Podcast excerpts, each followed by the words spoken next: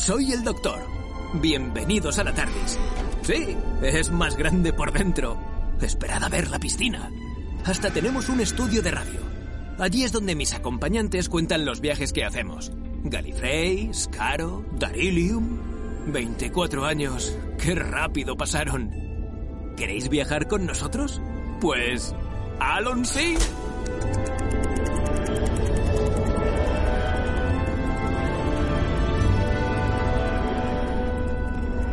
Empieza con T de Tardis.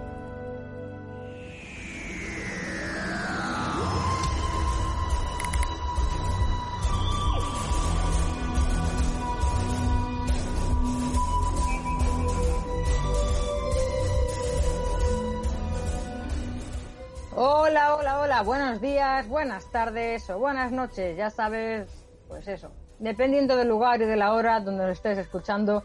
Bienvenidos a Conté de Tardis, el podcast de Doctor Who hecho por Jubians, para Jubians y para todo aquel que quiera empezar a ver la serie. Bueno, que la haya empezado visto. Bueno, alerta spoiler. ¿Qué tal? ¿Cómo estáis? Espero que estéis bien. Esta semana ha sido una semana de un capítulo muy chulo, pero también muy triste porque es el final de temporada y esta temporada estaba un poquito mejor y ha sido una temporada un poco corta y bueno, bueno, bueno, ahora lo iremos comentando. Me presento, soy Carolina Fraile y no estoy sola porque si no sería un monólogo un poco aburrido, aburrido, aburrido. Estoy acompañada con la mejor compañía que son mis compañeros David Muley. ¿Qué tal, David? Hola, ¿qué tal, Carol? Con muchas ganas de comentar el capítulo de esta semana y como dices tú, un poco triste porque se acaba la temporada. Ay, qué pena, qué pena. También está con nosotros Rafa Caset.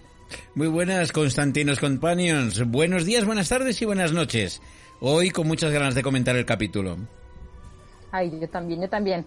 Y más adelante se va a incorporar con nosotros Gemma Yats, que está, pues, eso, despidiéndose de esta temporada, está muy triste y la hemos dejado sola que llorara un rato y, y luego ya, ya volverá. Ha ido a acompañar a Jazz, a Graham y a Ryan a sus casas para que no se pierdan. Y ahora sí, luego porque vuelve. cualquiera se fía. En realidad es que se les ha cacharrado la tardis, pero bueno, está en ello. en fin. Bueno, pues hechas las presentaciones, vamos a empezar porque hoy probablemente tendremos mucho que comentar, ha sido un capítulo intenso, así que no vamos a dormirnos en los laureles. Y vamos a empezar a recordar un poquito cómo ha ido este capítulo, lo va a hacer nuestro compañero Rafa con la review sónica.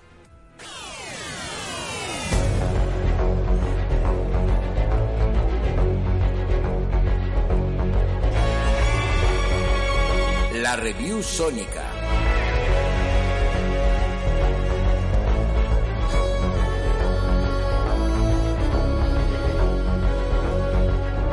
Décimo y último episodio de la duodécima temporada de Doctor Who serie moderna, titulado Los Niños Atemporales. Dirigido por Jamie Magnus Stone, que ya dirigiera el anterior Ascensión de los Cybermen, y con guion del propio showrunner Chris Signal, que concluye así su segunda temporada como tal. El episodio arranca donde lo dejó el anterior. El máster arrastra a la doctora a las ruinas de la ciudadela de Gallifrey y la atrapa en un campo de parálisis conectándola a la matriz, repositorio de todo el conocimiento de los señores del tiempo. Y allí surge la gran revelación. La doctor es el niño atemporal, encontrado por Tecteum, una exploradora de los Sobogans, nativos del planeta, cuya capacidad para regenerarse fue duplicada genéticamente para crear la raza de los Time Lords. Ella y Tecteum fueron incluidos en una organización clandestina llamada la División y su existencia borrada de los registros, al igual que los recuerdos de encarnaciones anteriores. Mientras, la nave del Cyborg Ashad y sus tropas ha llegado a la base de Kos Armus. Los Companions y Randoms consiguen defenestrar a los invasores disfrazándose de Cybermen y cruzan el límite llegando a Gallifrey. El plan del Máster, una vez eliminado Assad por miniaturización, es maquiavélico. Crear una nueva raza, los Cybermasters, utilizando los cuerpos de los señores del tiempo en nuevos modelos de Cybermen de regeneración infinita para dominar el universo. La única posibilidad de salvación es la partícula de la muerte, contenida en el minicuerpo inerte de Assad y capaz de destruir toda la vida orgánica en un planeta. Conseguirán derribar el cybercarguero con sus tropas dentro, y la Doctor se enfrentará en solitario al Máster en la misión suicida de activar la partícula. pero será Kosharmus, en penitencia por no haber ocultado adecuadamente el Cyberium, quien la haga detonar, salvándose la Doctor en el último instante, solo para caer arrestada por los Yudon y teletransportada a una prisión en un cliffhanger a resolver a final de este año. Y por fin Simnal diseña un final de temporada que arriesga y tiene de todo. Aventura, Cybermen, protagonismo equilibrado de los Companions, el Master, Doctor Ruth, referencias a la serie clásica, reescribe la historia de los señores del tiempo y abre un mundo de posibilidades infinitas con la existencia de encarnaciones pre-Harnell borradas del recuerdo. Jodie está en su mejor momento y Sasha Dawan puede convertirse en el mejor máster de la serie moderna. El resto, Daleks incluidos, habrá que verlos en diciembre porque seguiremos informando.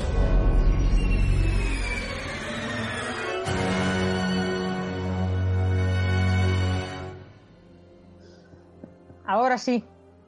Ya está. Ya, ya hemos hecho la review sónica, lo hemos escuchado, hemos vuelto a recordar un poquito para que si alguien había olvidado de qué iba este capítulo.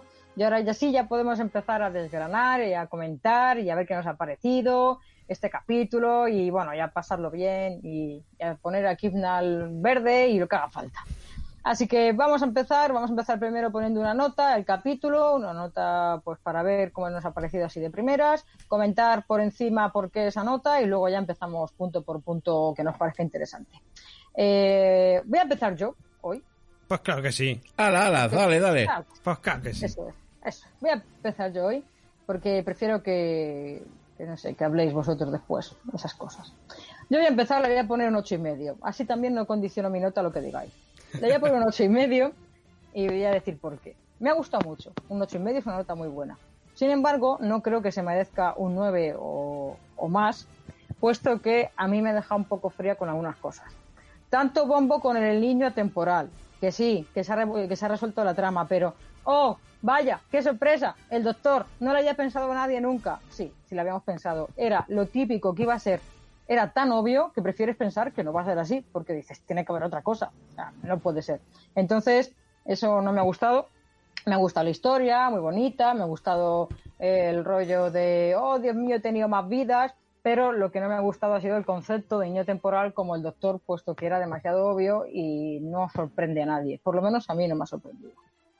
Eh, luego, a mí me ha gustado mucho del capítulo el, el amo, el máster, de máster. Me ha parecido que ha estado sublime, una actuación fantástica. Me ha recordado mucho a, a los anteriores amos que hemos visto, eh, pero más, más macabro, ¿no? Más maléfico y mucho más loco. A mí me ha parecido que está, bueno, mucho más loco. Eh, bueno, muy loco. Me, ha, parecido que ha estado muy, muy bien. Por eso también esa nota tan alta. Y eh, p- p- p- básicamente, pues es lo que me gustaría resaltar ahora. Luego ya poco a poco iremos, iremos comentando. Así que mi nota es un ocho y medio. Hala. Ole. El siguiente, el siguiente David. Venga.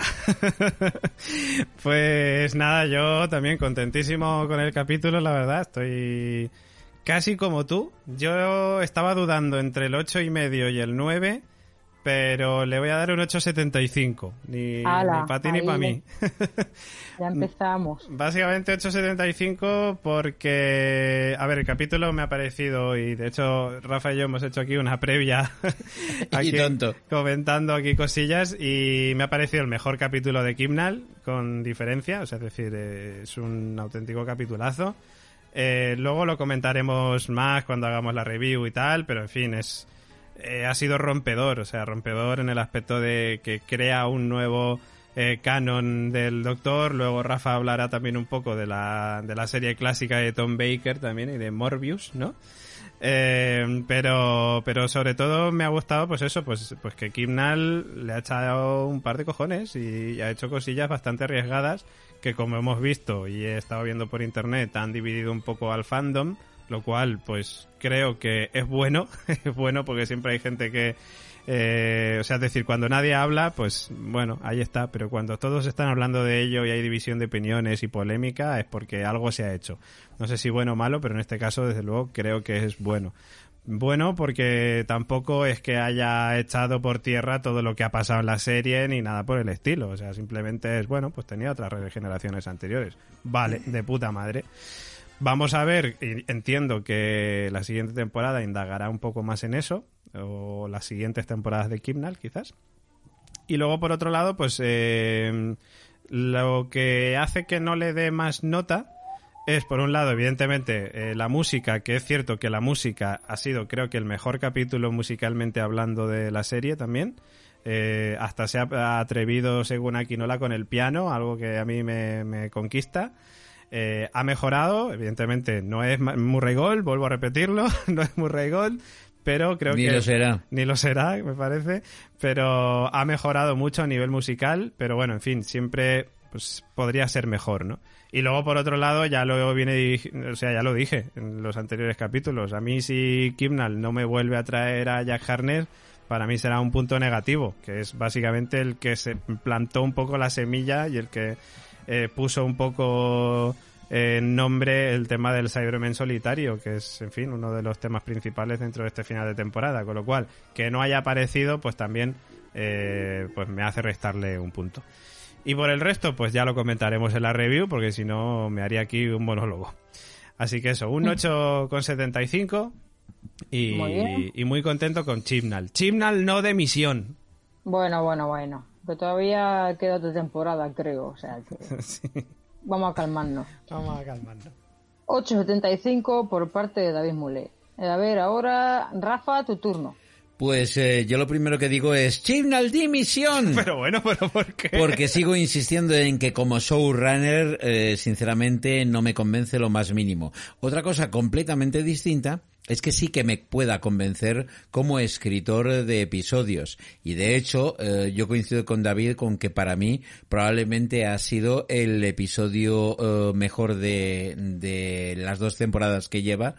y probablemente además sea de esos episodios que realmente al cabo del tiempo te vuelves otra vez a acordar de ellos. Cosa de que mm, prácticamente de los que hemos visto hasta ahora, si acaso el de Rosa Parks, pues un poco por el episodio histórico que era, eh, quizá el de Tesla porque estaba muy bien eh, hilado. Eh, perdona, ¿y el de Pitingo? Bueno, el de, el de Pitingo, pero creo que no es precisamente por, su lado, no. por su lado positivo. Y el de la familia Lechuga. Pero este es un episodio que probablemente volvamos a ver más veces y volvamos a verlo porque nos apetece volver otra vez a revivir las, las sensaciones que te daba este episodio. Independientemente de eso, sí que me parece que en principio, como había comentado en la review, oye, por cierto, aprovecho para decir que no sabéis lo que cuesta resumir en prácticamente dos, tres minutos un episodio entero de Doctor Who. aprovecho también, eh, ya que estamos en el último, eh, en el último podcast de la temporada pues me ha parecido que por fin como comentaba precisamente en la review, eh, le ha dado por eh, hacer lo mismo, lo mismo que han hecho los anteriores showrunners, no solamente de la, de la serie moderna, sino de la serie clásica, y es arriesgar cambiar cosas, escribir cosas distintas, dar un background diferente al doctor que no tenían los eh, doctores anteriores. De hecho, y le comentaba a David en esa previa que comentábamos antes, cada uno de los distintos doctores ha reescrito en parte la historia de los anteriores. Eh, teníamos a Harnell, que era un viejito que iba en su cabina con su sobrina y con dos profesores, y de repente con el segundo doctor y con el as que se sacaron de la manga para hacer la regeneración, teníamos al segundo doctor de Troughton, que ya era un perteneciente a una raza que eran los señores del tiempo, Después con John Pertwee ya vimos Gallifrey con su nombre eh, y con eh, otros señores del tiempo como podría ser el Máster.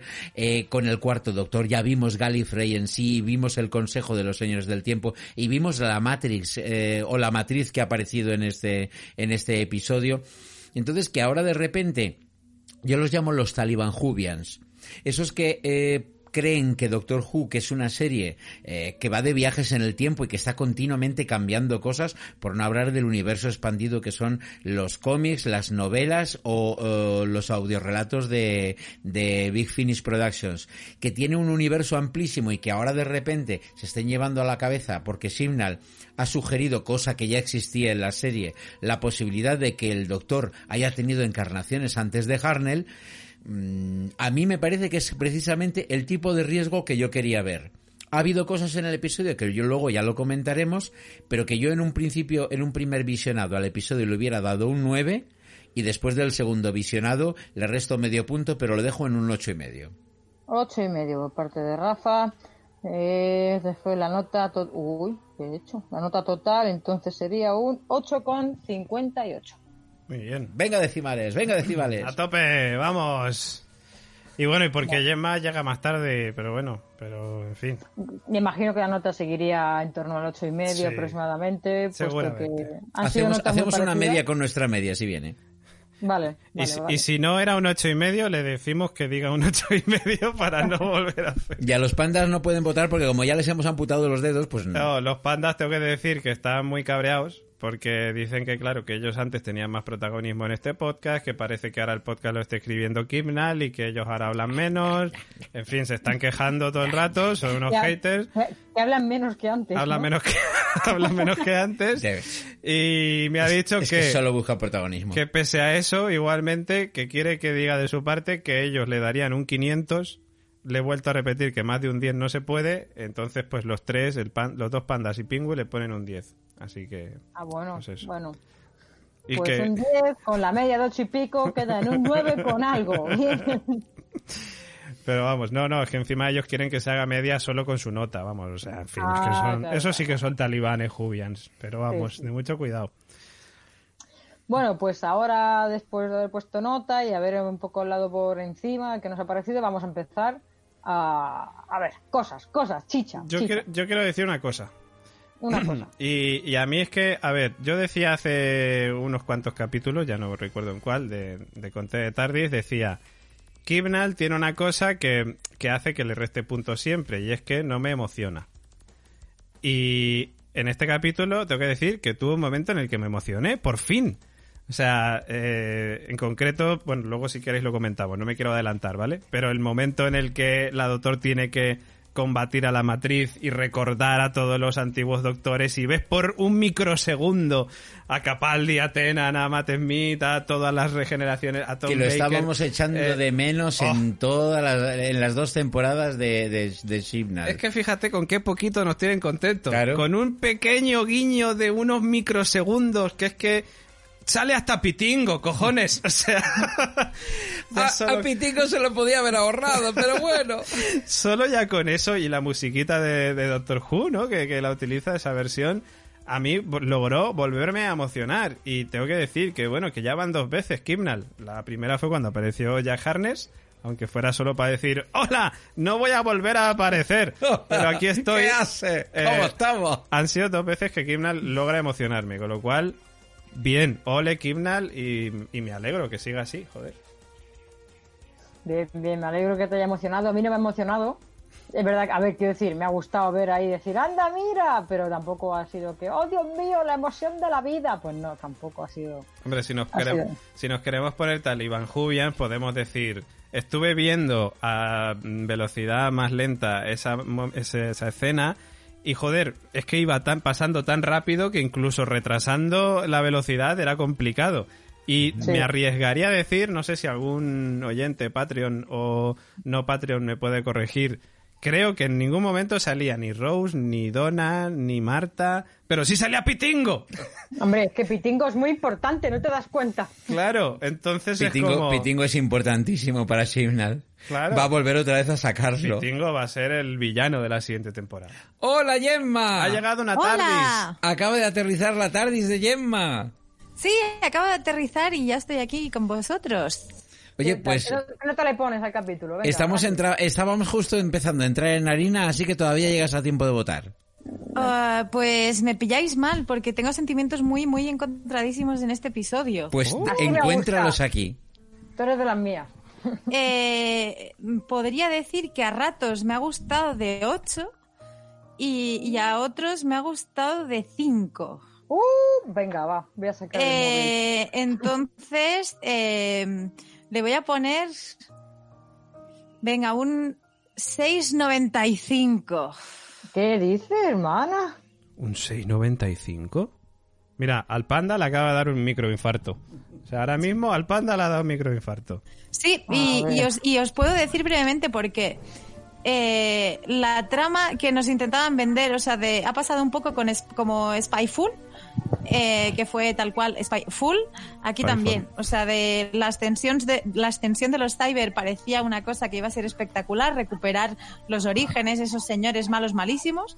Y, y nos hemos encontrado con, con el amo que todo lo soluciona de con ansias de poder y no sé a mí mm, lo- tanto Cybermen se me ha quedado cojo eh, como liosa se me hizo la primera vez que vi eh, la historia del doctor y el niño atemporal. O sea, la segunda vez es cuando lo he empezado a entender. Y no sé, creo que es un episodio que podría ser muy guay, pero mm, para mí tiene muchas lagunas. Esto y que, que Chibnall, bueno, eh, se ha meado eh, en toda la historia del doctor. Eh, ha decidido que la madre de dragones es la supercreadora de los niños eh, eternos. Y hola, o sea, mm, el señor eh, Russell T. Davis lo hizo el último de su especie. Moffat lo respetó. Y ahora de repente eh, este señor dice, bueno, el último o no, pero es el único o el primero y a partir de ahora puedo hacer lo que me salga de los malditos cojones, así, tal cual. Bueno, Rafa hablaba hace un ratito Me de los. Taliban Jubians y Gemma va a representarle. ¡Talibán Jubian! ¡Talibán Jubian! Taliban Jubian. Vale, pues entonces la media queda en un 8,17. Vaya Las por notas Dios. puesto- las Bueno, notas que hemos puesto nosotros Bueno. eran mucho más altas, pero me parece sigue, muy sigue bien. siendo un notable. Pero me parece muy bien que esté Gemma No, no, por supuesto. tan- que ponga una nota tan baja en general con respecto a nosotros. Me parece muy bien porque así va a dar mucho más debate y este, este programa va a ser la leche en bote. Preparaos Así para que- cinco horas de podcast, ¡Ole, amigos. ole! ¡Vamos! Uh, básicamente, a ver, eh, tengo que decir para los oyentes, ya nos vamos conociendo, se acaba la temporada, si no nos habéis conocido, tiempo habéis tenido, pero eh, ostento el cargo de presidente del equipo H.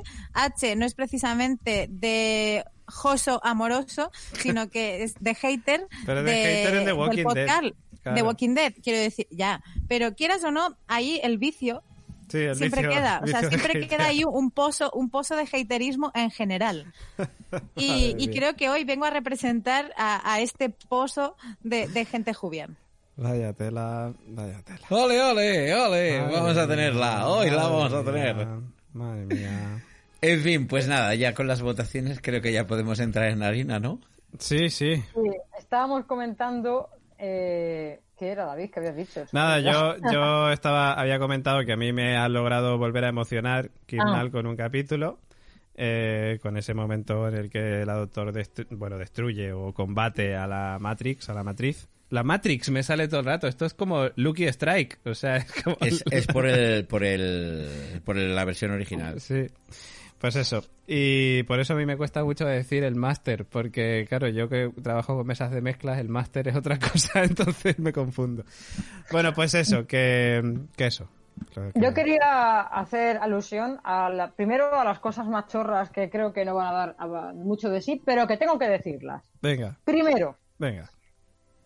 El bombo que le han dado a Jazz en este capítulo. Eres la más valiente, eres la mejor mujer que he conocido. Jazz en plan de, no, doctor, Jazz, déjame. Jazz, Jazz, Jazz, Jazz. O sea que si hay que votar por el próximo companion, si fuera solo uno, vamos de aquí a Roma, porque es la super mejor, es una mujer increíble. A ver, total, Eh, eh, eh, Carol, y estoy de acuerdo contigo, y perdona que te interrumpa, pero total, para que Jazz la super maravillosa le diga a Graham de, bueno, eres un humano que tampoco está tan mal, no me jodas. Porque soy de, soy de Yorkshire, soy super chunga, boom. O sea, yo, cuando hemos estado haciendo la, la previa, David y yo, es una de las cosas que yo le había comentado. O sea, la sensación de que te da de que en ese momento Simna le estaba escribiendo como una eh, final de personaje, que uno de los dos iba a palmar al final del episodio porque era el típico momento en el que se están despidiendo para que luego eh, cualquier guionista convencional se haya quitado a uno de en medio que no lo ha hecho, con lo cual no te, no, no te queda claro si es que lo ha cerrado en falso o que lo ha dejado preparado para el siguiente episodio o qué.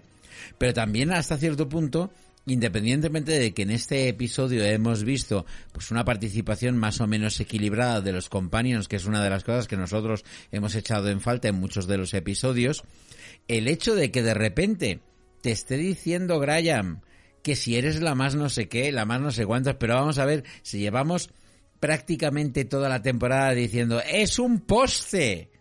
es mm, nada. Es la que se supone que tenía que tener mayor acción, pero no mental, sino física, porque se supone que es policía.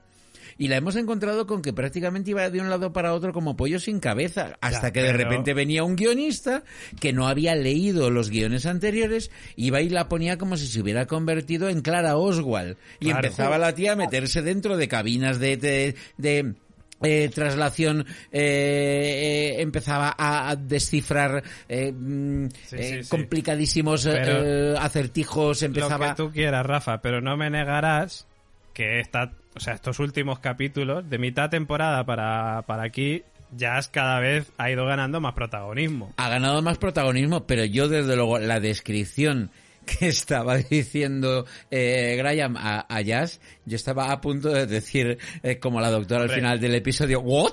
Exager- ¿What? exagerada. ¿A quién se está Sí. refiriendo? Es exagerado. sí. ¿A, a Jazz a mí- no? A mí me ha sorprendido más Jazz diciendo, no, yo es que yo soy de Jersey, de eso de, es una carta de amor, jaja. Ya, Hola, ¿sabes- sabes perdona, lo que pasa? ¿de Que- Jersey quieres? ¿La más chunga de tu rellano? Ahí el- el vamos, problema es vives que- con tus padres, vives con tus padres, tu mamá te hace el tupper, te están pagando los estudios de policía, ¿y qué eres? ¿La más chunga? ¿La más chunga de qué? ¿De qué? ¿Eh? ¿Billy Ellis? ¿Que eres una Billy Ellis? ¿Eh? ¿La más chunga? ¿A Bad Guy? ¿La más chunga de qué? De su casa. Venga, por favor. ¿Sabes lo que Venga. pasa? Que Queremos un careo Jazz contra Carol, hombre. yo, yo creo que ahí le han querido Y dar... a Carol, el- que es de Móstoles. Le la han más querido chunga dar el de Jersey chistaco. contra la más chunga de Móstoles. Le han querido dar el chistaco de alivio cómico, pero a Graham le quedaba muy bien y en cambio a ella no le queda nada bien. Pues tengo noticias. ¡Eso! ¡Venga ya! Tengo Dime noticias. que son buenas. A ver, son positivas.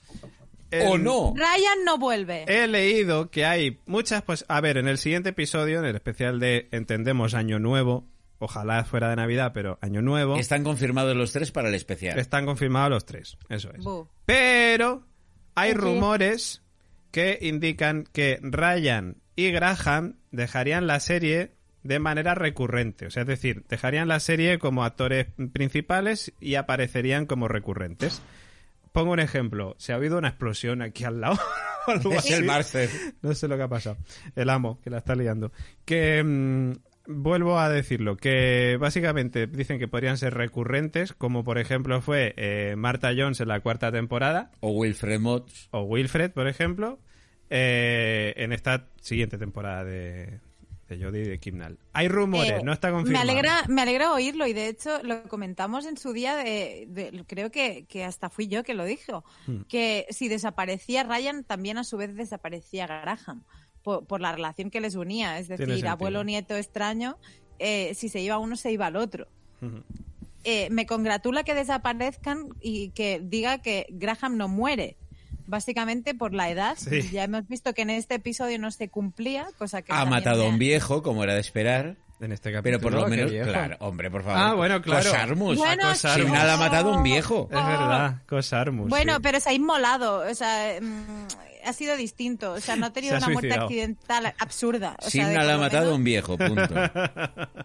Vale, estoy de acuerdo, Rafa. Lo que le gusta, lo que le gusta a Kimnal un- una muerte de un viejo que. Hombre, Hombre, lo que por disfruta. favor. Que. Tiene una geronto... ¿Cómo se llama?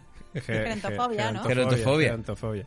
Pues eso. Pero, pero por otro lado, no, que por otro lado iba a decir gentofobia, pero ya que eh, lo que estoy muy contenta es que no han dejado de darnos lecciones de salvar al mundo. Sí, por o sea, de por sí. fin ya no reciclamos. O sea, ahora te han dado lecciones de, a ver, niño pequeño, si los abuelos se mueren, es normal, es ley de vida. En Doctor Who pasa, en la vida real puede pasar, no pasa nada. Pero está muy bien que ya no tenemos ni que reciclar, ni que el planeta se va a la mierda. O sea, vale, se va a la mierda Gallifrey, pero eh, es ficción y es dentro del universo de Doctor Who. Gracias. Bueno, si te pones a analizar, a lo mejor con ese mm, materia mortal o partícula mortal, quieren hablar de la energía Bueno, nuclear y no hemos vuelto visto, a los 80. No hemos visto a nadie recogiendo la basura de Gallifrey una vez destruido, Hombre, pero No, a, a mí el Cyberilium ese me recuerda a Mercurio. Así Sí. que puedo sacar, niños, no utilicéis termómetros de mercurio que dan cáncer. Eso Eso es. es lo que saco yo. Ahí estamos. De hecho, había un final alternativo en la que la doctor decía al final, niños, no uséis mercurio. Puede provocar cáncer. Ese es el consejo de la semana. vamos a ver. Y, y cogida así con Kimnal al lado. Una, una de las cosas que eh, era bastante obvia era el hecho de la, de la trama del, del niño atemporal. Sea, ya con lo que habíamos visto, con las escenas sueltas que habíamos visto, nos podíamos imaginar, y de hecho lo comentamos en programas anteriores, que muy probablemente eh, el niño atemporal podía ser quien después se convertiría en Doctor Ruth, y si al fin y al cabo ya teníamos desvelado que Doctor Ruth era una encarnación del Doctor que no cuadraba en la línea que nosotros conocemos, cabía la posibilidad de que o bien estaba entre medias de alguna de ellas, y habíamos comentado la posibilidad de que fuera entre el segundo o el tercero, o que fueran anteriores. A mí el hecho de que aquí eh, directamente se haya confirmado me parece mucho más interesante que el hecho de la trama de que el niño temporal sea el doctor, que ya pues eh, lo sospechábamos, sino el hecho de que se confirma directamente que el doctor no son los 12 que hemos conocido hasta ahora más, más, eh, más Jodie, sino que son X tantos doctores antes de lo cual abre un melón que a mí me parece interesantísimo y que eh, me divierte muchísimo a los talibanjubians que he visto yo en redes sociales, tanto eh, hispanas como, como americanas, diciendo que Simnal se ha cargado la serie. Esto estaba en la misma serie. Y Rafa, ha llegado tu... Ay, perdón, espera. Bueno, que hable Gemma. Y ahora es que quiero preguntarle una cosa a Rafa. Vale, pues antes de preguntarle a Rafa, eh, cuando he llegado me, me, habéis dicho, oh, Talibán Gemma. Sí, a ver, Talibán Gemma sí, pero considero que, a ver, lo que dice Rafa, me parece muy bien que se abra la barra libre de, de todo. Quiero decir, que, que me parece chulo, que ahora mm, te aparece Doctor Ruth y es antes, como ya dijimos aquí en el Conte de Tardis. Oye, maravilloso. Pero a lo que voy es que hasta ahora tenía como una cierta cronología y una cierta relación que me gustaría que ese fervor o esa locura que puede desatar el hecho de que haya un pasado infinito por explotar, se nos vaya de las manos. Ahora es cuando yo le pregunto a Rafa, que va, ligado, va ligado con esto. Antes de, que me preguntes, yo eh, en este caso siempre lo estoy viendo tipo Star Wars. En el sentido de que tú has tenido de lo que se supone que es el cuerpo principal, por llamarlo de alguna manera, el canon, que eran las películas de toda la vida que nosotros conocíamos, más las tres que pusieron delante, más las tres que, pusieron después.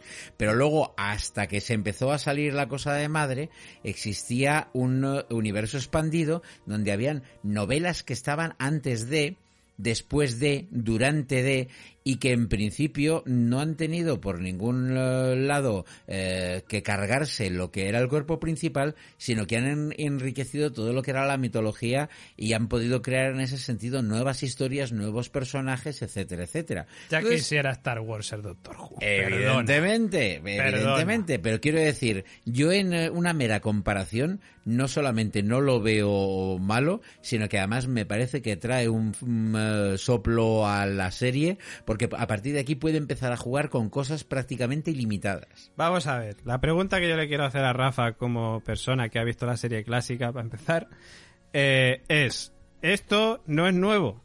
Esto no es nuevo. Kimnal sí, Kimnal ha roto aquí los esquemas, se ha pasado por el forro los cojones. No es nuevo. Y Rafa nos lo va a contar, porque Tom Baker ya... Exacto. No, se, no lo descubrió, pero sí lo mostró.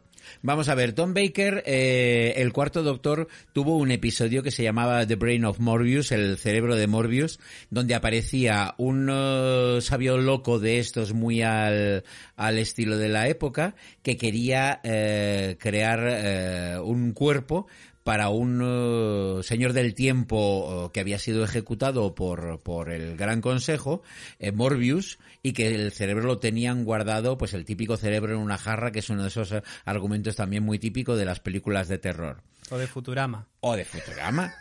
Hubo un momento cuando ya han instalado el cerebro en el cuerpo, que es un cuerpo bastante ridículo y todo eso, pero al fin y al cabo, pues los peluches estos que se utilizaban cuando se hacía la serie y tenía bajo presupuesto y tal, hay un momento en el que Morbius y el Doctor tienen como una especie de duelo mental y en ese duelo mental, mientras están concentrados el uno en el otro, empiezan a aparecer imágenes. Y en ese momento tú ves que el cuarto Doctor está viendo imágenes del tercer doctor John Pertwee, del segundo doctor Patrick Troughton, del primer doctor eh, William Harnell, y luego de repente aparecen otras caras que no se habían visto en la serie. Aparecen pues una detrás de otra y tal. Al cabo de los años, la gente eh, ha dado a eso una explicación, una la real y otra la, eh, digamos, la talibán Jubian. La real es que mm, cuando hicieron esa escena querían meter ahí unas caras y simplemente metieron las caras de gente del equipo, del guionista, del productor, del no sé qué, de no sé cuántos, como si aparecieran directamente allí. Cosa que, por cierto, mm, pequeña anécdota, eh, les trajo problemas por parte del sindicato de actores y al final les tuvieron que pagar un plus por haber aparecido ahí las caras. Pero luego, la explicación que han querido dar los fans, porque no se dio ningún tipo de explicación a eso posteriormente, era que eso eran las encarnaciones anteriores en la sucesión hacia atrás que se había estado viendo en el episodio, que indicaba que el doctor antes de Harnell podía haber tenido otras encarnaciones. Cuando en la temporada siguiente, la temporada 14, se estableció en uno de los episodios que los señores del tiempo se reencarnaban 12 veces, si estamos hablando de que el doctor en curso es el cuarto, dices, no estamos hablando entonces de las reencarnaciones anteriores, con lo cual insisto de nuevo, los Jubians, porque nadie lo explicó, entendieron que las encarnaciones que se veían de esas caras sin rostro, que eran directamente encarnaciones anteriores, pero no del doctor, sino de Morbius que habían sido las caras que había tenido antes de que lo hubieran ejecutado y hubieran metido el cerebro dentro de la jarra y patatín y patatán. Pero ahora con esto, Simnal, aparte de ir directamente a la serie clásica y de tomar eh, la matriz de eh, Gallifrey que existía directamente en la serie clásica y que el doctor ya tuvo que entrar en ella en más de un episodio. Con esto lo que ha hecho es convertir, por decirlo de alguna manera, y a mí el tema canon me, me da un cierto repeluco, pero convertir en canon las caras que se veían antes de Harnell, entendiéndose de que el doctor ha tenido encarnaciones anteriores que pueden ser un número X indefinido, entre los cuales está Doctor Ruth, y que por el argumento que nos estuvieron contando de que entró dentro del grupo este de la división, pues se le han borrado pues por un motivo de vete tú a saber seguridad eh, lo que quieras llamarlo. Y que además queda bastante claro que Kimnal tiene esa intención cuando eh, el momento que decía antes que me había emocionado en el que recuerda al doctor sus antiguas vidas hacen especial énfasis en ese momento en el que eh, Tom Baker le está enseñando a Morbius esos otros eh, hay, hay, sitios hay sitios en internet que son tan frikis que el momento en que la doctor está haciendo el es que no me entra bien en la cabeza qué palabra utilizar porque en el original dicen mind blowing es como un chorro mental para salir del campo de parálisis donde le ha metido el, el máster y, y salir de la matriz o de la matriz. Te vas a equivocar todo, no te lo sabes. Y eh, se empiezan a ver eh, momentos de, la serie donde se ven varios eh, de, la época Simnal, incluido a nuestro querido Pitingo. Pitingo y luego se ven de los, de los anteriores doctores y se ven concretamente, que mira tú que ha tenido episodios la serie, pero se ven concretamente momentos del episodio del cerebro de, de, Morbius, con lo cual directamente Simnal te está diciendo los tiros van por aquí. Sí estamos haciendo canon que el Doctor ha tenido encarnaciones antes de Harnell. Me parece maravilloso. O sea, a mí me parece, hemos sido los primeros en decir chimnal de misión y todo lo que quieras. Pero, ostras, es que aquí. pero es que en este caso, joder, muy bien. O sea, ahí me parece que Simnal lo que sí que ha hecho es lo mismo que han hecho los demás eh, eh, showrunners. Ha arriesgado. Sea, cada uno de los showrunners de repente se inventaba sus propias películas. Eh, T. Davis con la guerra del, tiempo, eh, todo el tinglao que se montó Moffat con eh, la grieta, con el silencio, con toda la, pandórica, etcétera. Y ahora de repente ha venido Signal y cuando por fin hace algo que dentro de lo que cabe es original y a mí lo original de este episodio me ha parecido algo tan mm, surrealista como meter a eh, Time Lords muertos dentro de carcasas de Cybermen y tener Cybermen que se regeneran indefinidamente y luego por otro lado el arriesgarse a decir ahora mismo eh, reescribo la historia de Gallifrey y le doy al doctor infinidad de posibilidades antes de boom Por supuesto que la gente que mm, todo lo quiere ver cuadriculado del 1, del 2, el 3 y el 4, pues el menos 1, menos 2, menos 3, menos 4, ahora de repente le resulta eh, bastante complicado, por no decir chirriante. Sí, no, claro, a ver, es imposible, pero bueno, en fin.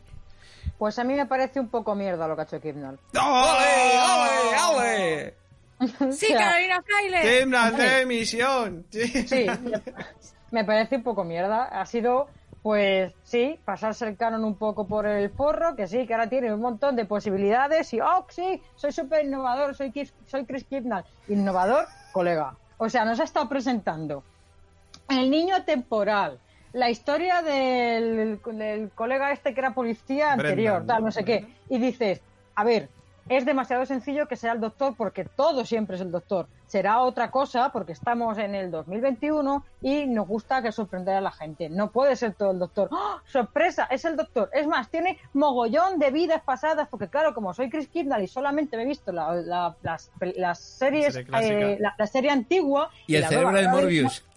Claro, porque se ha visto solamente lo antiguo y, y poco más de lo nuevo que haya hecho, que espérate que a lo mejor la firmo a él y no sé si la ha hecho, pues entonces, oh, como no sé por dónde tirar con lo nuevo y no me apetece verlo, voy a empezar a tirar de lo antiguo.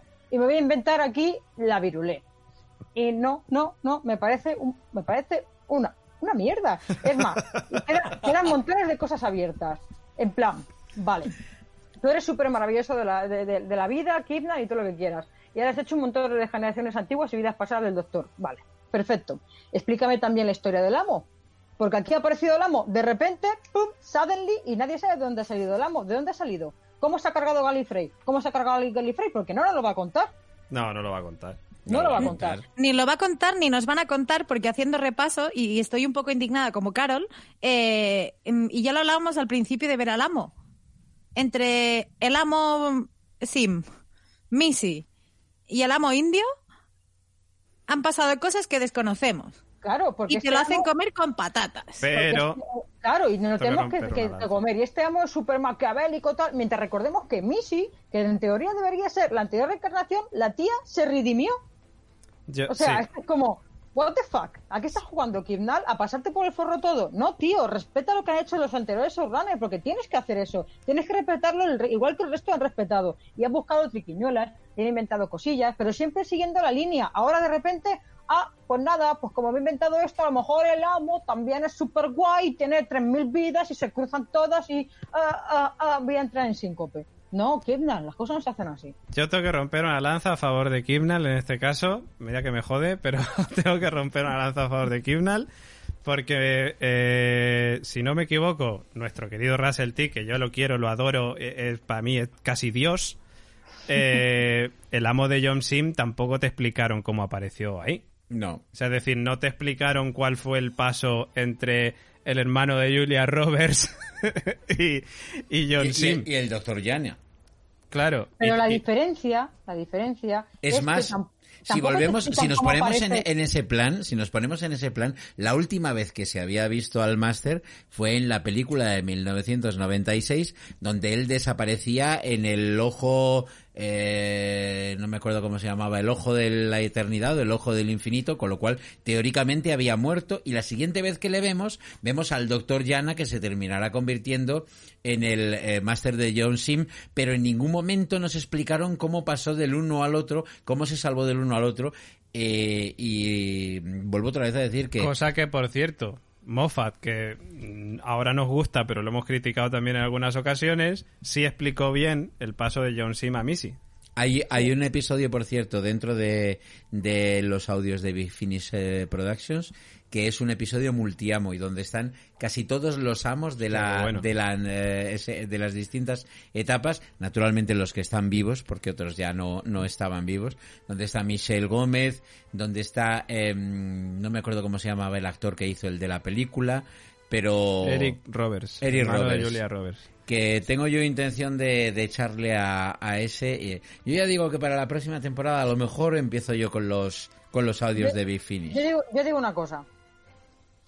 Si nos ponemos también así, había, hay un salto temporal real desde la serie clásica a la serie de 2005. Y en teoría la serie de 2005 empieza con el Christopher Eccleston contándonos como si fuéramos nuevos, porque muchos fuimos nuevos empezando a ver esa serie, de qué va Doctor Who y el universo de Doctor Who. Si de repente te meten un personaje como el amo y no te explican como para tontos, el amo mi enemigo, y te empiezan a decir, desapareció un agujero temporal y no sé qué, no sé cuántos, te quedas loquísimo. Entonces, en contra de Kidnal, diré, Kidnal, céntrate más en la serie clásica, porque no deja de ser, digo clásica moderna, porque lo que estás haciendo no deja de ser una continuación de la, de la serie moderna de 2005. Entonces, si quieres hacer algo clásico, que se dedique a hacer, pues como nosotros, podcast o historietas. Pero si quiere hacer una serie, se tiene que ceñir a lo de 2005 para adelante, porque es lo que se está tratando ahora y es lo que este doctor, bueno, este doctor, empezando por Eccleston, ha ido viviendo y nos han ido mostrando. Si quiere que vuelva otra vez a doctores antiguos, que coja y diga, pues no, a partir de ahora vamos a continuar la serie desde este punto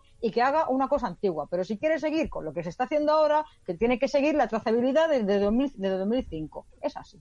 Me, me encanta. Eh, ¿cómo, ¿Cómo se llamaba el presidente este mm, de, de la época de Tennant? Harold Saxon. Eh, Carol Saxon. Carol. Saxon. Esa soy yo. A mí me encanta porque nos estamos encendiendo y esto ya es el, el chiringuito de jugones de, de- No, no, y del mira, mira, yo que, mira yo que me he metido yo eh, con, con Chibnall y sin embargo a mí este episodio no voy a decir que me ha ganado, pero sí que me ha hecho subir puntos en la opinión que tenía eh, respecto a él. Insisto, como guionista. Lo mejor como- es el tío que le ha troleado la Wikipedia y le ha puesto es Maravilloso. el tío Estoy que ha hecho. Bratchers y se ha cargado Doctor Who. Pero vamos a ver, o sea, fuera coñas. eh, no, a ver, no creo que se haya cargado Doctor Who, pero creo que es como si ahora yo, o sea, vosotros veis los programas estos de hacer tartas y pasteles que, que haces la hostia, o sea, de 30 pisos con un fondant tricolor, con texturas, o sea, de yo me siento como Kipnal, ¿no? De yo veo el programa y digo, tate que voy a hacer una tarta de tres pisos con fondant, con no sé qué, con texturas y va el primer día, que es la temporada de antes, y haces un bizcocho de yogur que te queda regu y encima eh, se te quema por debajo. O sea, dices, bueno, por algo hay que empezar. No pasa nada. Sigues practicando, sigues haciendo tartas de yogur, no se te queman, suben bien, aprendes con el fondant. Y cuando ya te estás a punto de coronar, dices, has hecho una tarta que parecía bien y se te cae llevándola en el coche y se te queda hecha una mierda. Pues creo que esta es la trayectoria de Kipnan explicada en tartas. Pues eh, eh, yo creo que hasta el momento, hasta el momento me parece algo similar a la trayectoria del eh, eh, séptimo Doctor. Y me explico. Eh, como no lo habéis visto, el primer, eh, el séptimo Doctor eh, de Sylvester McCoy en la primera temporada era eh, literalmente un mamarracho. Era un actor, vamos a ver las cosas como son, era un actor que venía de haber hecho comedia, de haber hecho teatro callejero, de hacer y tal, una serie de cosas y tal. Un mimo, y que era un mimo. Era un mimo, efe- efectivamente, y entonces él, muchas de esas cosas que él hacía, los metió dentro del personaje. ¿Qué es lo que pasa? De que yo puedo entender que al personaje pues le cambie eh, la personalidad, etcétera, pero no que de repente en un momento dado se me ponga a hacer gilipolleces con unas cucharitas. Ni que de repente eh, se ponga delante de un perchero y que se quite el sombrero para saludar al perchero. O que de repente tenga historias de esas típicas de Slastic que cuando se pone a correr y llega a una esquina se queda derrapando con una pata en el aire y sigue corriendo. O sea, Hombre. cosas de esas se vieron en la primera temporada de Eccles. Poco pachacho, Eh, de, de- de- muy De pachacho. Sylvester McCoy. De Sylvester McCoy. En la segunda temporada, como estaba viendo... eh, el showrunner, joder, ahora no me sale en este John momento. Nathan Turner. John Nathan Turner, que se le estaba yendo de las manos, eh, directamente dijo, vamos a quitarle em, tanto humor y vamos a oscurecer un poco al doctor para eh, volverlo otra vez a sus orígenes. Y de repente te encontrabas con un doctor que en varios puntos era diametralmente opuesto hasta el punto de que tenías una historia, una de las mejores además de, de los Cybermen de su época, donde se apuntaba a que el doctor podía haber sido en su momento el mago Merlín. Pero luego había otro episodio donde parecía como que el doctor no solamente había sido un señor del tiempo, sino que podía haber sido como una especie de fuerza de la naturaleza, casi casi un dios. Llegó un momento en el que al público le estaban liando tanto con unas cosas y con otras, pues que al final, cuando llegó la siguiente temporada, prácticamente el primer episodio, que no estaba tan, tan mal, tuvo unos índices tan bajos de audiencia que cancelaron la serie y se emitió lo que se había grabado, pero ahí se terminó. En este momento hemos tenido una primera temporada de, eh, de Jodie que prácticamente ha sido presentación del personaje, pero donde muy pocos de los episodios nos han parecido ni coherentes con el resto de la serie, ni nos han parecido interesantes, ni nos han parecido que estaban a la altura de cómo lo había dejado el anterior showrunner. Si es cierto que en esta segunda temporada hemos visto que ha subido el nivel. A mí me sigue pareciendo de que mm, Simnal es muy mal showrunner en el sentido de que no es capaz de mantenerte un arco eh, con paridas. Es que no necesitamos más que paridas. Es que recordad que con eh, Russell T. Davis el arco de lobo malo había veces que simplemente te lo mantenía con que salía el doctor de la cabina y aparecía con que habían pintado lobo malo en la puerta de la cabina y te iba dejando pinceladas, pero no estaba presente eh, de una manera mucho más. pues en estos, en estos casos hemos tenido episodios en los que ni eso.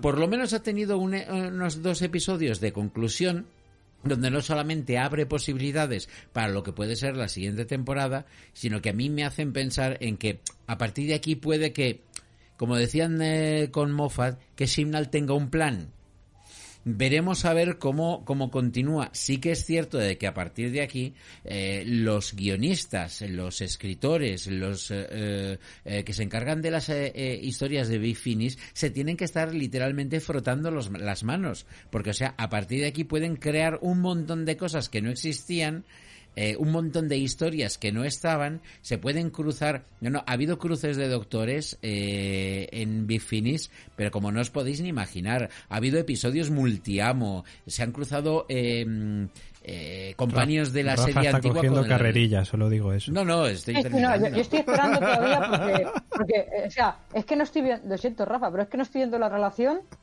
del, del doctor, del Sylvester McCoy con la historia de Big y con el capítulo que estamos que tenemos que comentar. Es que no lo estoy viendo. Pues y con estoy el- buscando la relación, pero es que no lo Con veo. el capítulo simplemente, eh, en este cap- eh, en este capítulo y concretamente en esta en esta temporada, eh, Chibnall lo que ha conseguido es que lo que en un principio nos parecía como se siguiera repitiendo, sí que iba a ser probablemente el, final de la serie porque no tenía ningún tipo de interés ni ningún tipo de, de eh, progresión, ha vuelto otra vez a dar una serie de background que puede explorar de una manera bastante, bastante interesante. Que ha creado polémica y además polémica de la gorda. A mí me parece fantástico que cree polémica. ¿Qué es lo que pasó en la temporada anterior? Que no había ninguna polémica. Todos estábamos diciendo ha sido una temporada mala. Sí. Vamos, básicamente que lo que quiere decir Rafa es que ha aprendido de sus errores y esta segunda temporada ha mejorado.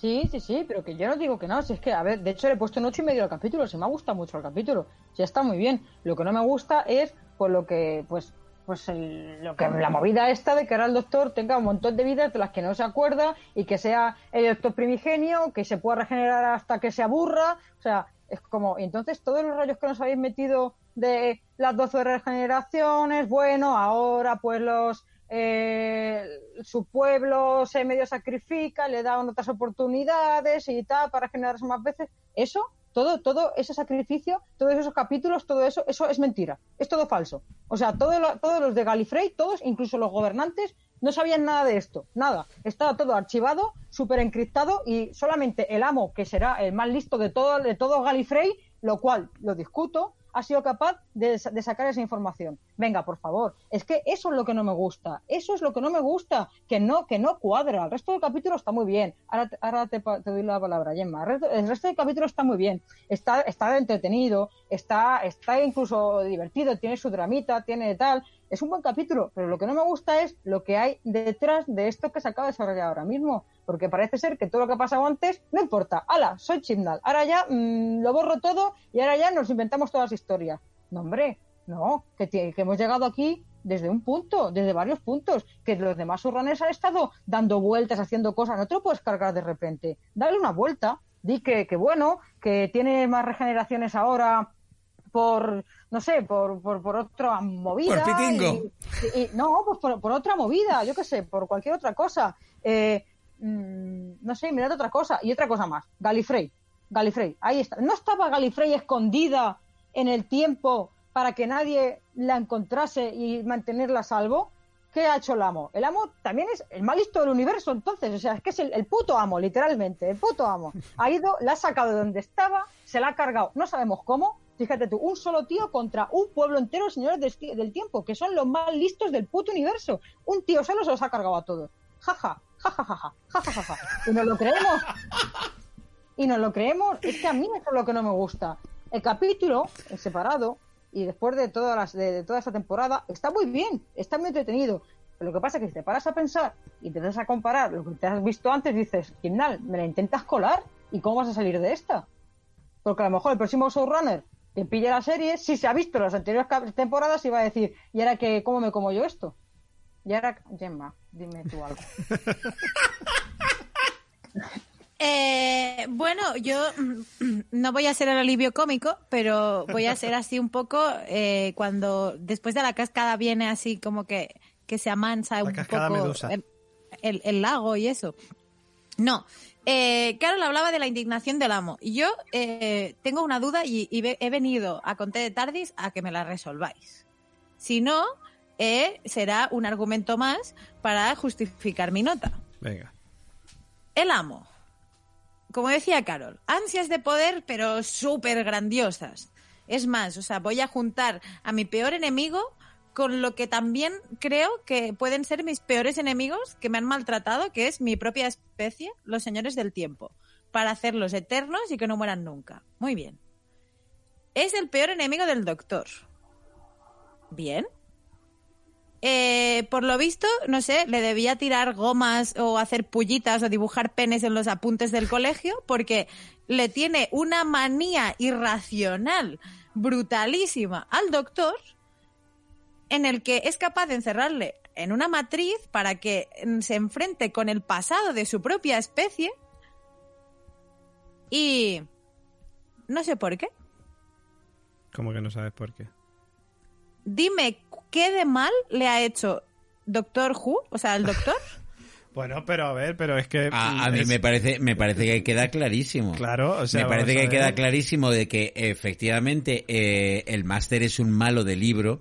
Es un malo, es el, el típico malo que te aparece en las, eh, en las películas, un doctor no, un eh, genio del mal, alguien que lo único que le gusta es hacer el mal por el mal porque tiene capacidad para ello, pero independientemente de eso, el motivo que tiene, a mí me parece que en este episodio queda clarísimo. Dentro del ego que tiene el, el máster, el hecho de descubrir que todos los señores del tiempo, incluso él mismo, y de hecho en un momento lo dice, dice, eh, todo lo que yo soy te lo debo a ti, tú me creaste, pero yo te destruí.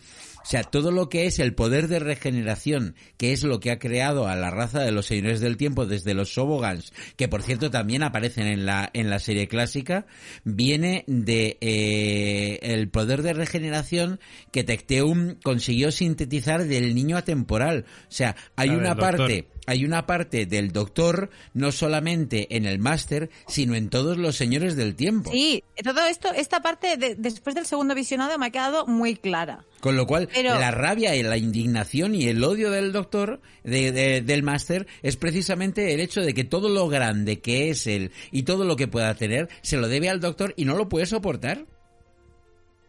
Ya, pero insisto. Es oh, absurdo. cuando Los íbamos planes Espera, malignos espera. normalmente son Ha absurdos. cogido carrerilla otra vez. Gemma, Gemma, dilo porque creo que es que di, yo voy a hacer lo mismo. Dilo, por favor. porque Eh, o sea, no, de- de- dilo tú, pero es que es absurdo, o sea, de me enfado, oh, eh, cuando íbamos juntos al cole, ¿ves? ¿Te acuerdas ese momento? O sea, de un día eran felices y uno le dibujaba penes al otro y se tiraban aviones de papel y mañana eh, el amo se despierta con unas ansias de poder brutalísimas, intenta descubrir eh, el pasado de la especie, eh, mm, se A ver. cabrea con el doctor porque es el origen de, de- del propio, de, de su propia serie. no, no lo entiendo. Es decir, por más que me diga Rafa, doctor no. Vale, o sea, los malos de película normalmente viene de, oh, eh, quería transportar un arma nuclear peligrosa y tú, hijo de perra, interceptaste el tren y no pudo llegar a su destino. Me las vas a pagar. Chan, chan, chan. A Pero ver, aquí- de todas maneras, a ver. Diciendo- diciendo el amo, porque- el amo le tiene envidia desde que eran críos. El amo, Sí, el amo ha sido, el amo ha sido así desde el. Vamos a ver, final de la tercera temporada de Russell T. Davis. Cuando aparece el amo, el arco, bueno, el final de la temporada, bueno, los tres últimos capítulos, cuando el amo recuerda que vio, que era lo que veía, el agujero, este espacio temporal, no sé qué, que miró por ello y empezó a notar los tambores y empezó a volverse majara. Es decir, es ahí ese punto en el que el amo se vuelve el amo. Pero el independientemente de eso, el amo en todas las temporadas en las que ha aparecido, desde el principio de la serie con, con John Pertwee, el amo siempre ha sido el, del malvado. doctor. De hecho, uno de los, de, las, de los mayores detalles que tenía cuando apareció con John Pertwee es que prácticamente el vestuario que él llevaba era el mismo que llevaba Doctor No en las películas de, de James Bond. O sea, para dejar claro de que era El el, antidoctor, el villano, la némesis, o sea, la, eh, la luz y la oscuridad. Claro. Que luego a lo largo de los distintos episodios se ha ido perfilando de manera de que ellos estudiaron juntos en la Academia de Gallifrey y todo eso y tal y cual, pero que siempre en ese sentido el amo ha sido eh, eh, la contrapartida del doctor y que siempre le ha odiado por motivos que nunca han quedado suficientemente claros más allá de que soy malo malísimo. A Vamos mí a ver, esto me yo da un... que- Gracias. yo creo que se explica es muy la bien. respuesta a la que he venido. No, creo- Nunca se han dado los... A ver, tú dices los motivos, que se vuelve loco, sí, pero estamos de hablando los de, que es un amo distinto.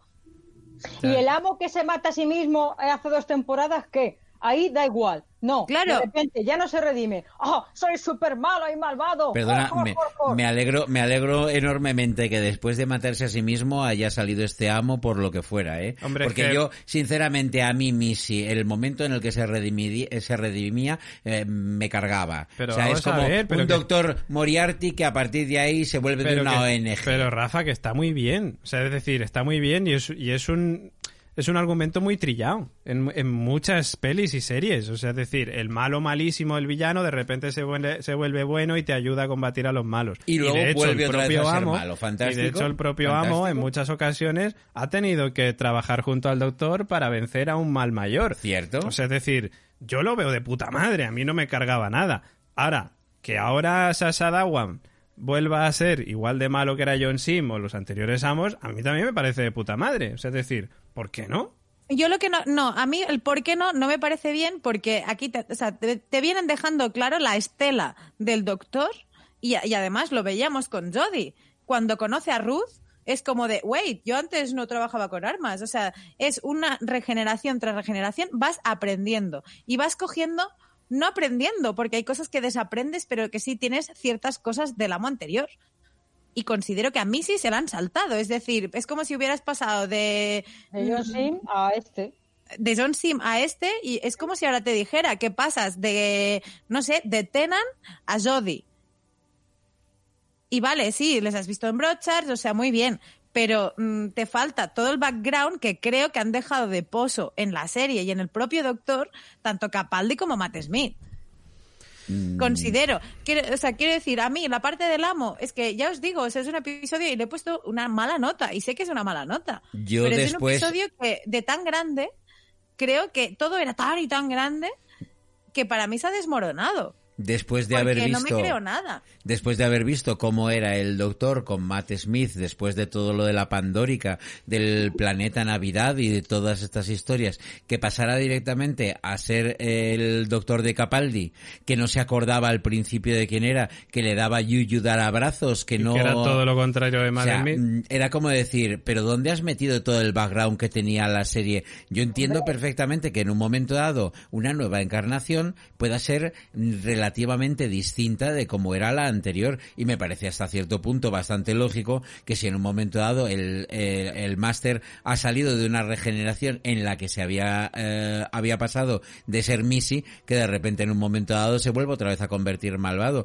Porque a mí, insisto, el máster como enemigo del doctor me rechina tanto un máster bueno por mucho que la historia, como decía David, eh, lo que era el hilo argumental de Missy eh, redimiéndose y en el último momento salvando al, al doctor de su propio de su propia regeneración etcétera etcétera a mí que el máster vuelva otra vez a ser malo es lo que yo quiero ver. O sea no quiero ver yo a los Dales que de repente plantan flores y que besan a los niños. No quiero ver a los Cybermen que de repente se ponen a reparar gratuitamente ordenadores a mí me sigue sin cuadrar y vuelvo a decir por qué empezamos el máster el, el máster de John Sim sí malo malvado de la hostia pero varios, bueno, por lo menos una vez o varias veces le ha dicho al doctor, únete a mí, únete a mí, como que cuando éramos críos, hagamos esto juntos, juntos podemos. O sea, juntos podemos, esto parece un partido político.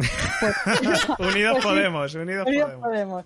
Pues sí, o sea, se lo ha dicho. Es que en el fondo, y, luego el amo de Missy, sí, luego se redime y tal y cual, porque en el fondo siempre se ha visto que el amo y el doctor son súper enemigos de la hostia eh, el amo odia al doctor, pero como ha dicho antes Gemma, se han tenido que unir alguna vez por un mal mayor, porque en el fondo el amo y el doctor se tienen mogollón de cariño y el doctor nunca ha matado al amo porque le quiere un montón en el fondo y le tiene cariño y el amo siempre ha sido como, ay, que te mato, que te mato, que te puteo, te puteo, pero luego cuando a la mínima es, ay, ¿te acuerdas de esto? Cuando éramos críos, bla, bla, bla. En el fondo se quieren, o sea, aunque no lo reconozcan. Y a mí este amo me ha parecido como que, Dios, es que rabia por todo, me rabia, no rabia tanto, rabio, rabio, rabio, solamente rabia. No se ha visto en ningún momento eso que a lo mejor se veía a veces en el amo, que era como esos pequeños momentos de nostalgia, de nostalgia de cuando éramos críos, no.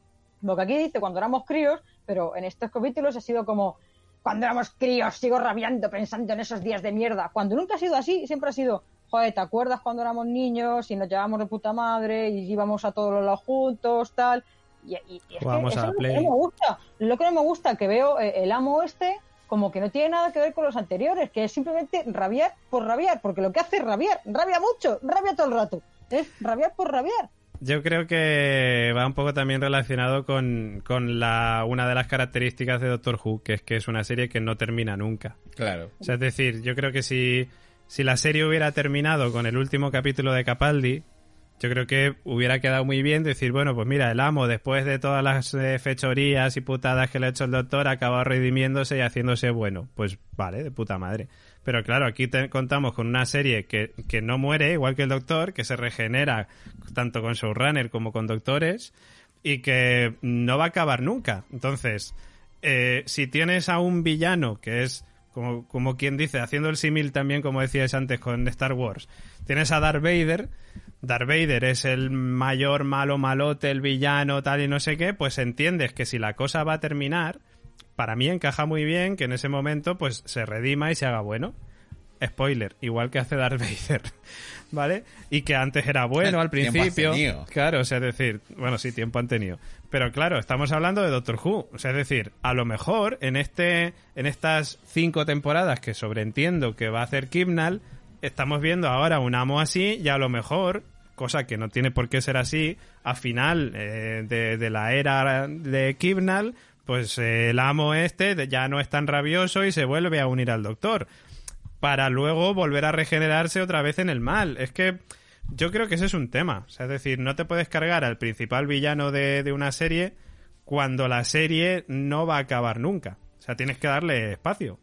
Y de hecho, de hecho, a lo largo de la, de la serie clásica y de la moderna, ha habido varios momentos en los que eh, de repente ha aparecido el amo y no te han contado qué es lo que pasó para que la vez anterior, que se supone que había desaparecido completamente y ya no tendría capacidad de volver de nuevo otra vez aparezca. Es que el, el máster, al fin y al cabo, lo que es es un, un villano de cómic sea, tú no te planteas en el qué momento el que parece que ha muerto en el último momento y tal y cual, que luego de repente vuelva otra vez a aparecer y que aparezca sin explicación. Simplemente se ha salvado porque los malos mm, de cómic, los malos del libro, los malos de manual, siempre se escapan como sea y no requieres en ese sentido ningún tipo de explicación más que aquí le vuelves otra vez a tener. Y le vuelves a tener con unas características que obviamente como los escritores son distintos, comparte de lo que has visto anteriormente, pero que le da nuevas, eh, nuevas posibilidades teniendo además incluso en cuenta que estamos haciendo una valoración eh, del máster cuando en realidad ha aparecido en tres episodios el cliffhanger del anterior. O sea, mm, tampoco nos queda en este momento mucha historia que esperamos que en los siguientes, las siguientes apariciones, porque volverá otra vez a aparecer, que nos puedan dar en ese sentido más detalles. Pero a mí no me, no me rechina en absoluto el hecho de que en una encarnación haya estado a punto de redimirse y en la siguiente vuelva otra vez a ser el mismo máster y que, como decía en el episodio, que se puso el tío a hackear por los motivos que fuera la matriz y que de repente descubrió toda la historia esta y tal y cual y a partir de ahí, si ya tenía el odio, amor-odio, si te, eh, te gusta llamarlo, eh, por el, el doctor, descubrir que todo lo que es el de grande, sus regeneraciones, los señores del tiempo, que se lo han estado ocultando y mm, el doctor es el eh, culpable absolutamente de todo según sus esquemas mentales. Yo tengo que me decir cuadra. una cosa, que es que la mayoría de las cosas del capítulo aún las tengo para comentar, porque hemos hecho aquí un repaso Venga, vamos a comentar más que lo cosas. veas. ¿Vosotros creéis en serio que el doctor cree que es el mayor culpable? Él mismo. Yo le veo de puta madre. En plan, esto me Claro, ha, me ha afectado de manera positiva, he crecido. Es que es eso, o sea, al principio es como, oh, mi mundo se ha trastocado, hostia, mierda, pero luego de, de hecho queda muy claro, yo digo, que al final del capítulo es como, pues lo que has hecho realmente ha sido hacerme más fuerte, ahora bueno, ahora te he tenido más vida, Claro. no sé o sea, por eso digo también un poco lo que decía al principio cuando decíamos las opiniones en ge- generales del capítulo, que a mí me parece que, me- que, que es una mm, medida arriesgada la que ha tomado Kimnal con esto de trastocar un poco el canon y todo lo que quieras, pero por otro lado, a mí es que no me borra todo lo que ha ocurrido anteriormente. O sea, al contrario, me está abriendo una multitud de posibilidades de la hostia, por lo menos durante las etapas de Kimnal, que a lo mejor en el futuro pues ni se vuelven a utilizar, con otro showrunner me refiero, eh, o sí. Pero joder, para empezar te está dejando la posibilidad de volver a ver a la doctora Ruth, que joder, o sea, la doctora Ruth mola un huevo. O sea, la doctora Ruth mola un montón. De hecho, antes en la previa con, con Rafa, que estábamos comentando aquí cosillas, yo decía algo que comentamos hace unos cuantos programas en Conte de Tardis, que era lo de eh, Moffat tenía a River, eh, Russell T. Davis tenía a Jack, y yo creo que Chris Kimnall va a tener a Ruth, a, la doctor Ruth, porque es un personaje cojonudo. O sea, es decir, está totalmente, o puede estar, puede estar evidentemente, porque solo ha salido dos veces y en este capítulo tampoco es que haya hecho mucho, eh, puede estar perfectamente al nivel de Jack o de Riverson, si Kimnall no la lía.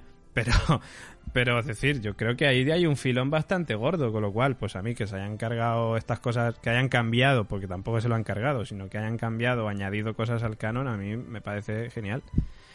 Pero vamos, lo que iba a comentar un poco también de lo que tenía por aquí apuntado es el... Vale, tengo, tengo una pregunta.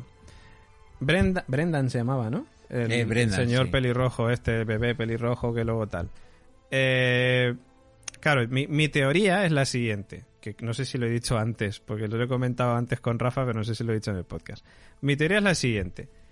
Eh, Chris Kimnall dijo que la trama de la siguiente temporada de Doctor Who íbamos a ver algunas cosas durante este último capítulo. Y mi teoría es que lo que vamos a ver en, la siguiente temporada es el tema de la división.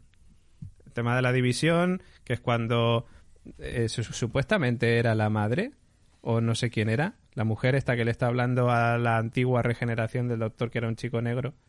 Mm, No sé qué es la que le cuenta esto. Era, era una señora del tiempo, pero no sé si era base- no se explica que sea la madre. o sea, Pero bueno, le habla de la división, que la división realmente no existe, que es un poco como, como quien dice, la CIA de, de los señores Ops. del tiempo, los Black Ops, los SEALs, los, yo qué sé, Blackwater, eh, mercenarios, no lo sé, lo que quieras. Y claro, ahí se te, se te está abriendo también otro universo por explorar. Sobre todo por el tema de que ligan esto con lo que vimos en el anterior capítulo del tal Brendan este, que entendemos que es el doctor.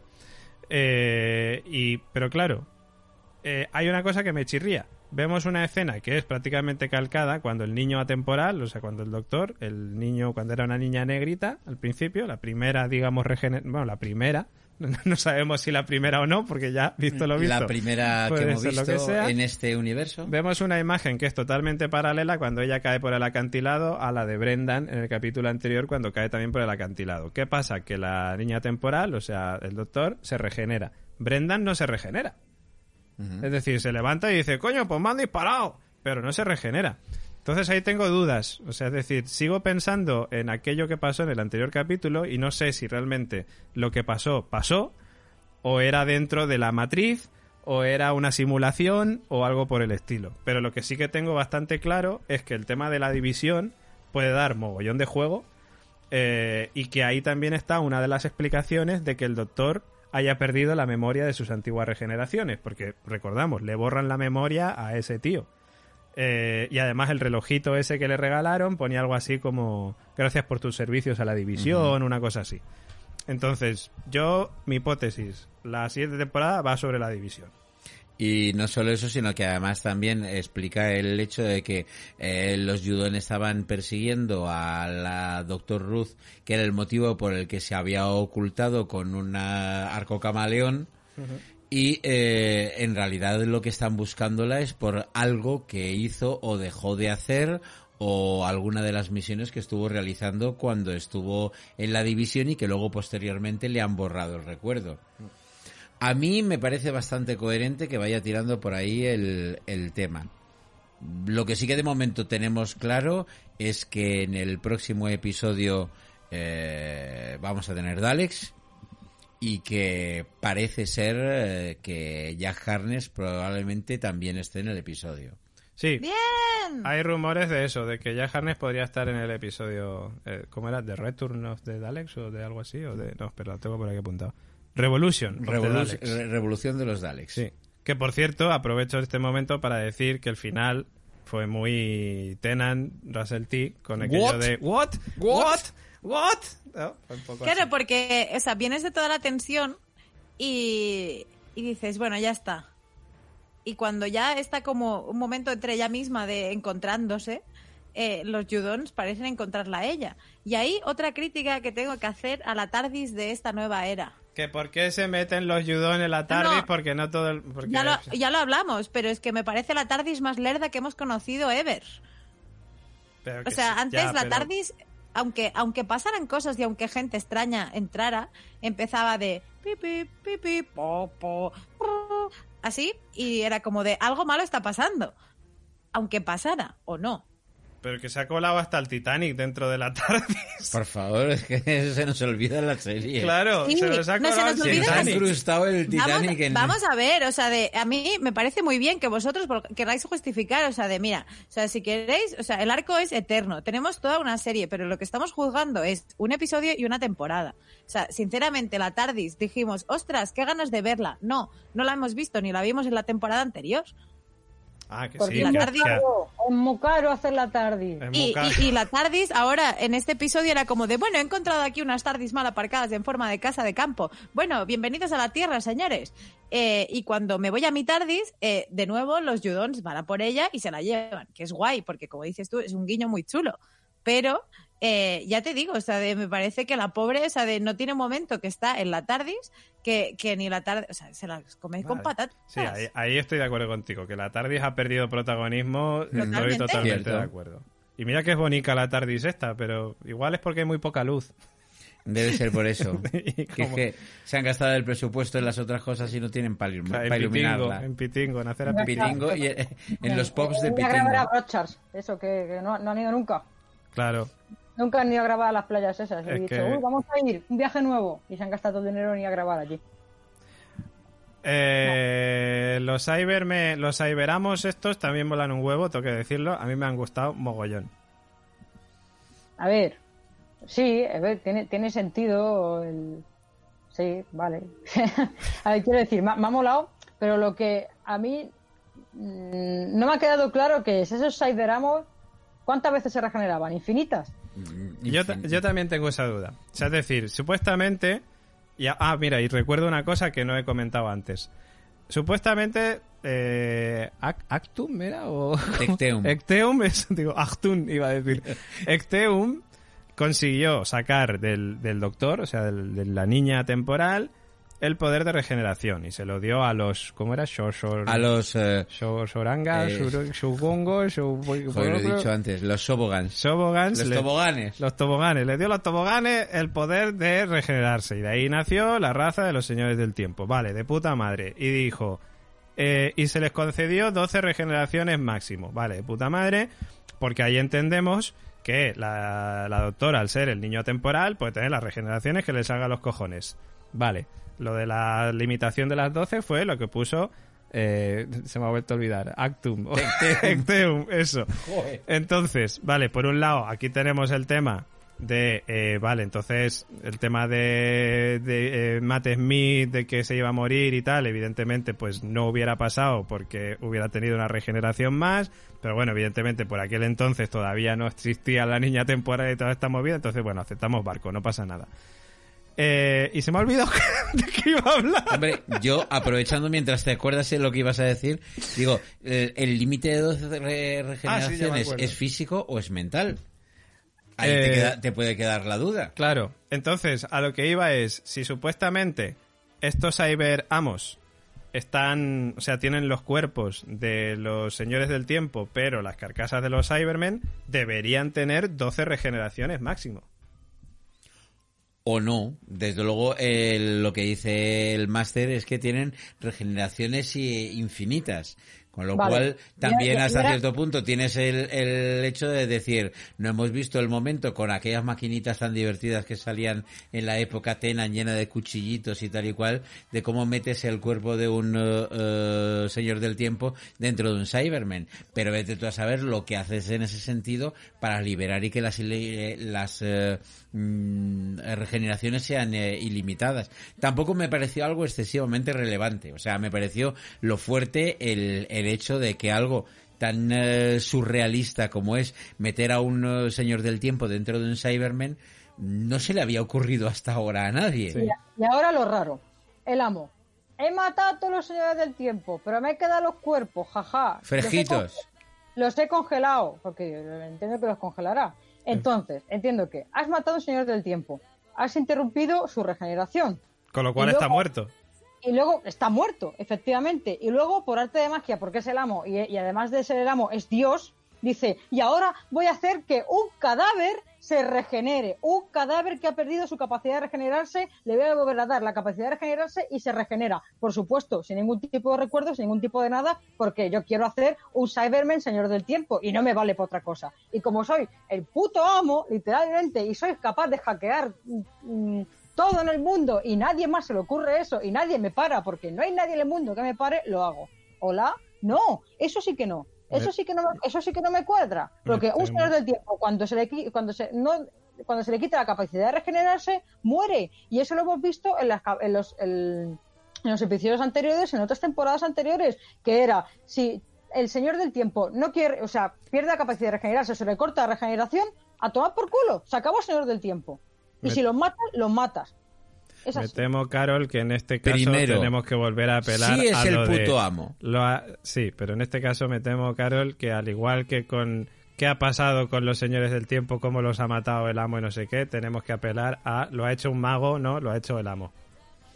Y no solo eso, No sino lo que además contar, vamos. también en lo que en lo que fueron las temporadas anteriores, eh, eh, creo recordar de, de Tenan, ya vimos en ocasiones que eh, los eh, Cybermen no necesitaban que un cuerpo estuviera vivo para convertirlo en Cybermen.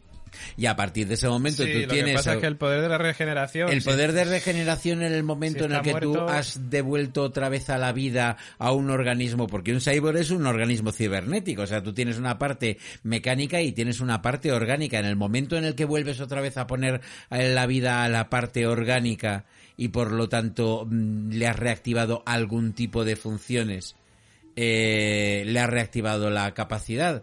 Mm, No lo sé. eh, mm, eh, esperemos a un episodio de la ciencia del doctor, pero insisto que a mí, eh, para lo que es, me vale. O sea, Sí, sí, no, pues Yo si llega- yo lo acepto. yo llego a un punto, no llega a un punto en el que eh, y medio al capítulo, que, que estoy criticando por criticar, porque, porque no sé qué me pasa cuando vengo a- y empiezo a hablar del capítulo, empiezo a ver cosas que no me han gustado, que antes sí. han sido los midiclorianos. Yo creo que de todas maneras a mí me gustaría ver una regeneración de un señor del tiempo que sea gordo. Entonces a ver qué pasa con la armadura del Cyberman, porque se va a quedar pues como apretaico aquello, ¿no?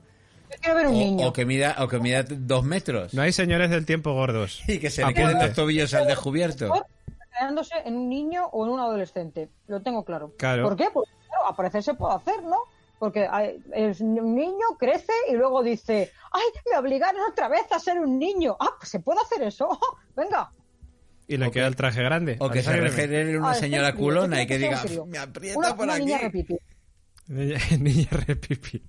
Un niño turbio. Niña repipi. Y que tenga problemas los sitios. Niña, tú no puedes pasar aquí y que tenga que ir con Graham diciendo, ¡ojo, es mi abuelo! Por cierto, eh, el amo ha jugado hoy a ser Negan. No sé si se ha fijado, o sea, fijaste que hizo lo de Ini Moni, no sé qué, lo de Sí. Pito Pito Gorgorito, y digo, ahora saca aquí a Lucille y le revienta la cabeza a alguien. A No mí, sé. a mí ese momento me gustó. Igual, ver, que el igual amo- que el momento, ¿cuál era la frase que decía cuando reduce a, a, a la- a Shad? Eh, ah, sí, que después de reducirlo, que ese momento, que sí, que vale, el Cyberman solitario, de puta madre, todo lo que quieras, pero el amo en un momentico se ventila al Cyberman solitario y no pasa nada. Y dice lo de, mierda, tendría que haberle dicho, eh, alguien te, alguien te tiene que bajar los humos o algo así. Dice, para la próxima lo intentaré. O sea, eh, a mí las cosas esas de locura del amo, pues sí que me gustan, la verdad. Y me parece buen actor, además. Quizá un poco sobreactuado en algún momento. A mí pero- me parece que está sobreactuado en el punto que necesita el personaje. Es más, en muchos foros eh, eh, anglosajones eh, ya he leído gente opinando eh, que les parece que es el mejor amo de la, de la etapa moderna. Yo no sé si tanto. Yo no sé si tanto, pero desde luego como mínimo, como mínimo está a la altura del, del amo de- del máster de John Sim. Otra cosa, otra cosa que tienen que explorar en estas temporadas de Kimnal, de las que le quedan, la muerte de Galifrey. O sea, es decir, no vas a dejar que Galifrey se quede sin señores del tiempo, porque no. O sea, es decir, vale, a lo mejor Kimnal sí, pero sabemos perfectamente que en el futuro algo harán para que los señores del tiempo vuelvan.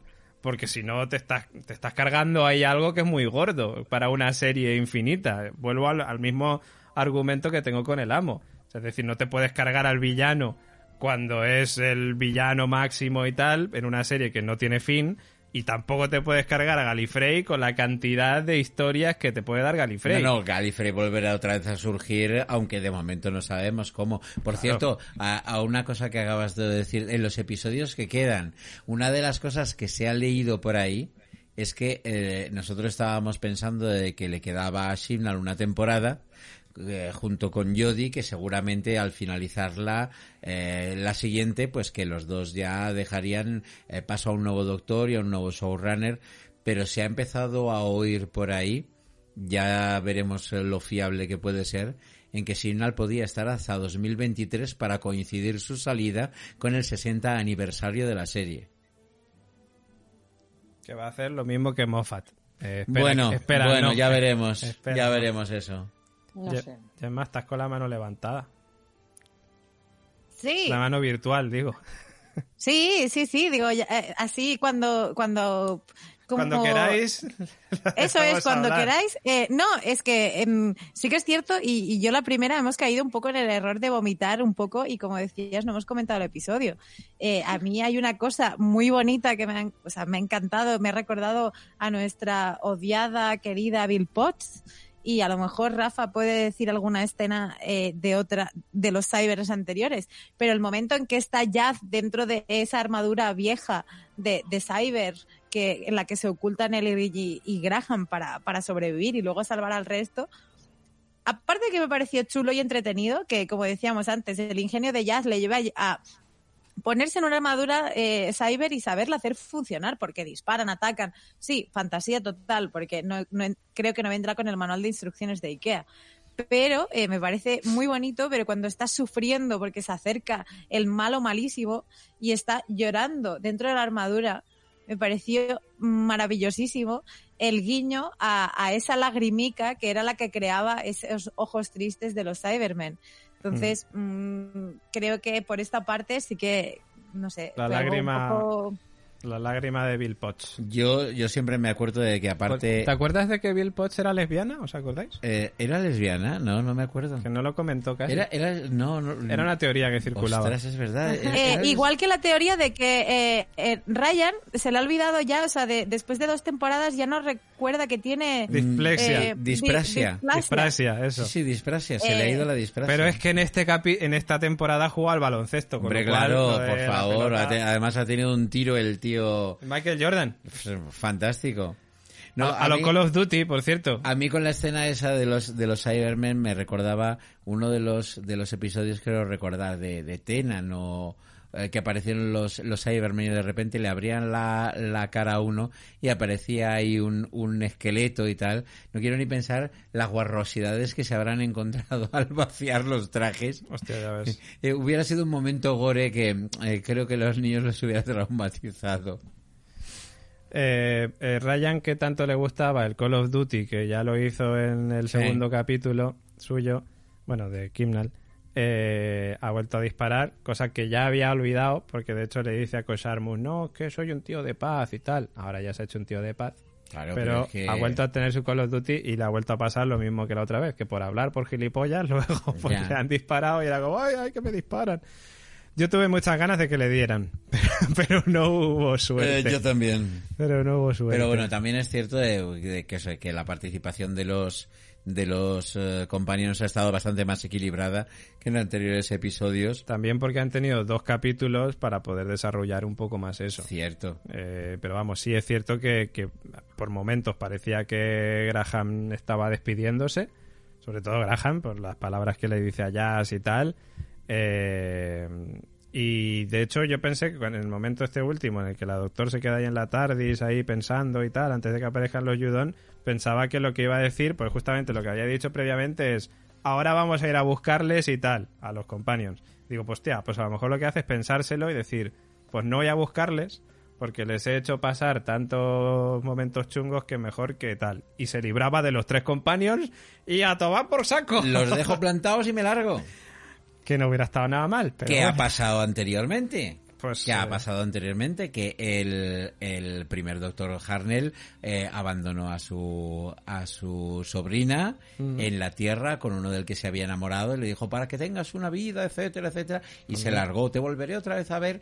Luego le vio, pero vamos, ya no era William Harnell, sino otro de los actores que hicieron del doctor porque el otro ya no estaba para muchos trotes. Pero eh, el cuarto doctor dejó a Sarah Jane eh, también en otra historia diciéndole es que no puedes ir a, a Gallifrey porque no sobrevivirías y luego Por eso fue cuando Sarah Jane apareció con Tenan, que le dijo, me dejaste tirada, o una cosa Claro, así. claro, o sea, le dejó, le dejó eh, porque tenía, había recibido una llamada de Gallifrey y tenía que ir allí y tú no sobrevivirías, no puedes venirte y tal. Por eso digo yo que es que muchas de las cosas que decimos en la serie, no, es que es un canon, luego han cambiado la serie los guionistas como les ha dado la gana a lo largo de la serie. Los Daleks han tenido como dos o tres orígenes distintos, los Cybermen otros tantos, o sea, ha habido la serie moderna ya, tres orígenes distintos. ha habido cambios, cuatro. todos los que ha habido, y lo único que te interesa en ese sentido es que eh, sea coherente con el momento en el que estás, que puede más o menos ajustarse o más o menos no ajustarse.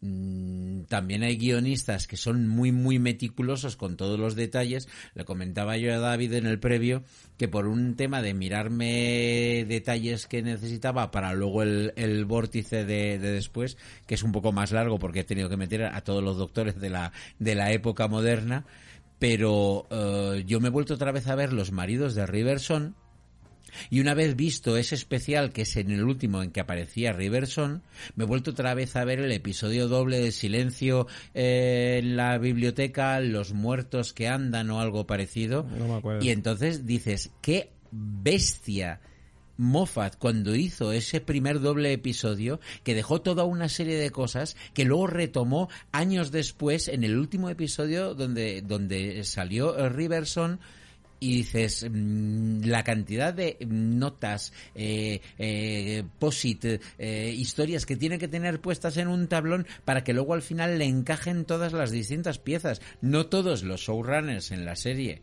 tanto en la en la mm, en la moderna como en la clásica tienen una capacidad como la que ha tenido él. Ni todos han tenido episodios que han sido premiados con un BAFTA por los guiones. O sea, mm, eh, bastante podemos darnos con un canto en los dientes de cómo ha resuelto la temporada Simnal, teniendo en cuenta, pues que eh, sigo diciendo que como showrunner para mí no, no tiene color con ninguno de los dos anteriores.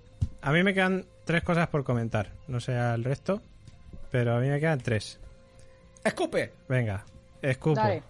La primera, eh, el amo ha vuelto a mencionar, igual que hizo el doctor, lo de los dos cerebros. Porque de hecho, cuando está hablando con el Cyberman solitario, con Asan, Asad, As- el Cyberman solitario, eh, le dice algo así como los dos cerebros, no sé qué. O sea, No, en- no, en- no, en- le dice... en cerebros. Mis cerebros, sí. te lo di- no, pero no dice te lo digo de corazones o algo así. Sí, Eso en otro momento. Hay, hay Ah, un vale, momento, vale. hay un momento en el episodio anterior en que eh, la doctora decía eh, pensad cerebros y también hay un momento, plástico. un momento en el que habla eh, en este episodio el máster diciendo algo de sus cerebros. Sí. Eh, nunca se ha planteado de que el doctor tenga más de un cerebro, Pues- ni puede saber en un momento dado si se está refiriendo al cerebro actual más todos los anteriores que ha tenido en cada una de las regeneraciones o si tiene más de un cerebro. A mí no, no es un tema que me rechinase más allá de, de la mera anécdota. Yo lo dejo ahí porque ha vuelto a caer. Luego tengo otra cosa que es, eh, ¿cómo se llamaba? Kosh Armus, Ser Bar- Ser Barristan de Juego de Tronos. Que también me parece, por cierto, vuelvo a repetir, un personaje bastante chulo, y bueno, lo repito porque en el anterior capítulo también lo dije, eh, dijo que él formó parte del grupo que mandó el Siberian atrás en el tiempo. O sea, decir, que a lo mejor, o entiendo que conoce también a Yaharnes. O cabe la posibilidad de que vuelva otra vez a aparecer, aunque sea en un flashback, en el siguiente episodio O o, en la siguiente temporada cuando se eh, comente eh, cómo llegó el Siberian. Aunque yo mm, tengo las sospechas de que es otro de esos temas que va a dejar eh, Chibnall eh, ahí sin terminar de explicarlo más de lo que se ha dicho. Y luego la tercera cosa, que es la que a lo mejor da pie a la polémica.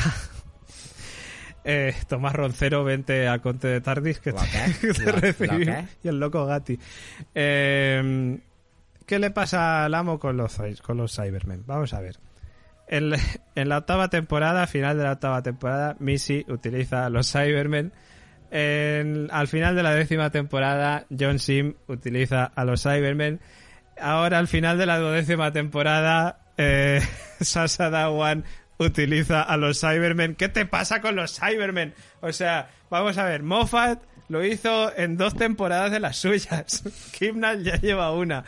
Eh, ¿Qué pasa con los Cybermen? Y no, y vamos, y a lo mejor en la clásica también el amo ha usado a los Cybermen. Eh, sí, claro, por Pues venga, pues no hay, no hay más villanos.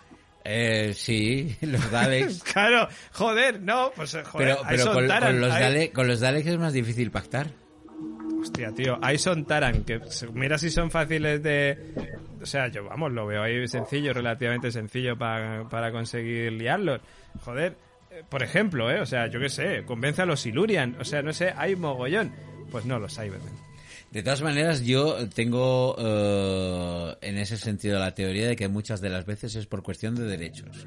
De hecho, los, eh, los eh, Cybermen eh, creo que en este momento, igual que los Daleks, ya están libres de derechos de los herederos, pero por ejemplo, hubo en su momento guiones que se escribieron para los Daleks y que no se pudieron utilizar los Daleks porque el eh, creador de los Daleks no, no había cedido el que se pudieran utilizar. ¿En Y es el, es, sí, y es el, el motivo por el, por el que, eh, por ejemplo, en la película de 1996, que supuestamente iba a ser un, un reboot de, de la serie, se quedó solamente en película, eh, no se consiguieron los derechos para los Daleks, y aunque se dice el amo ha sido ejecutado en el planeta Escaro y detrás se oye exterminate, exterminate, pero no aparecen visualmente los Daleks.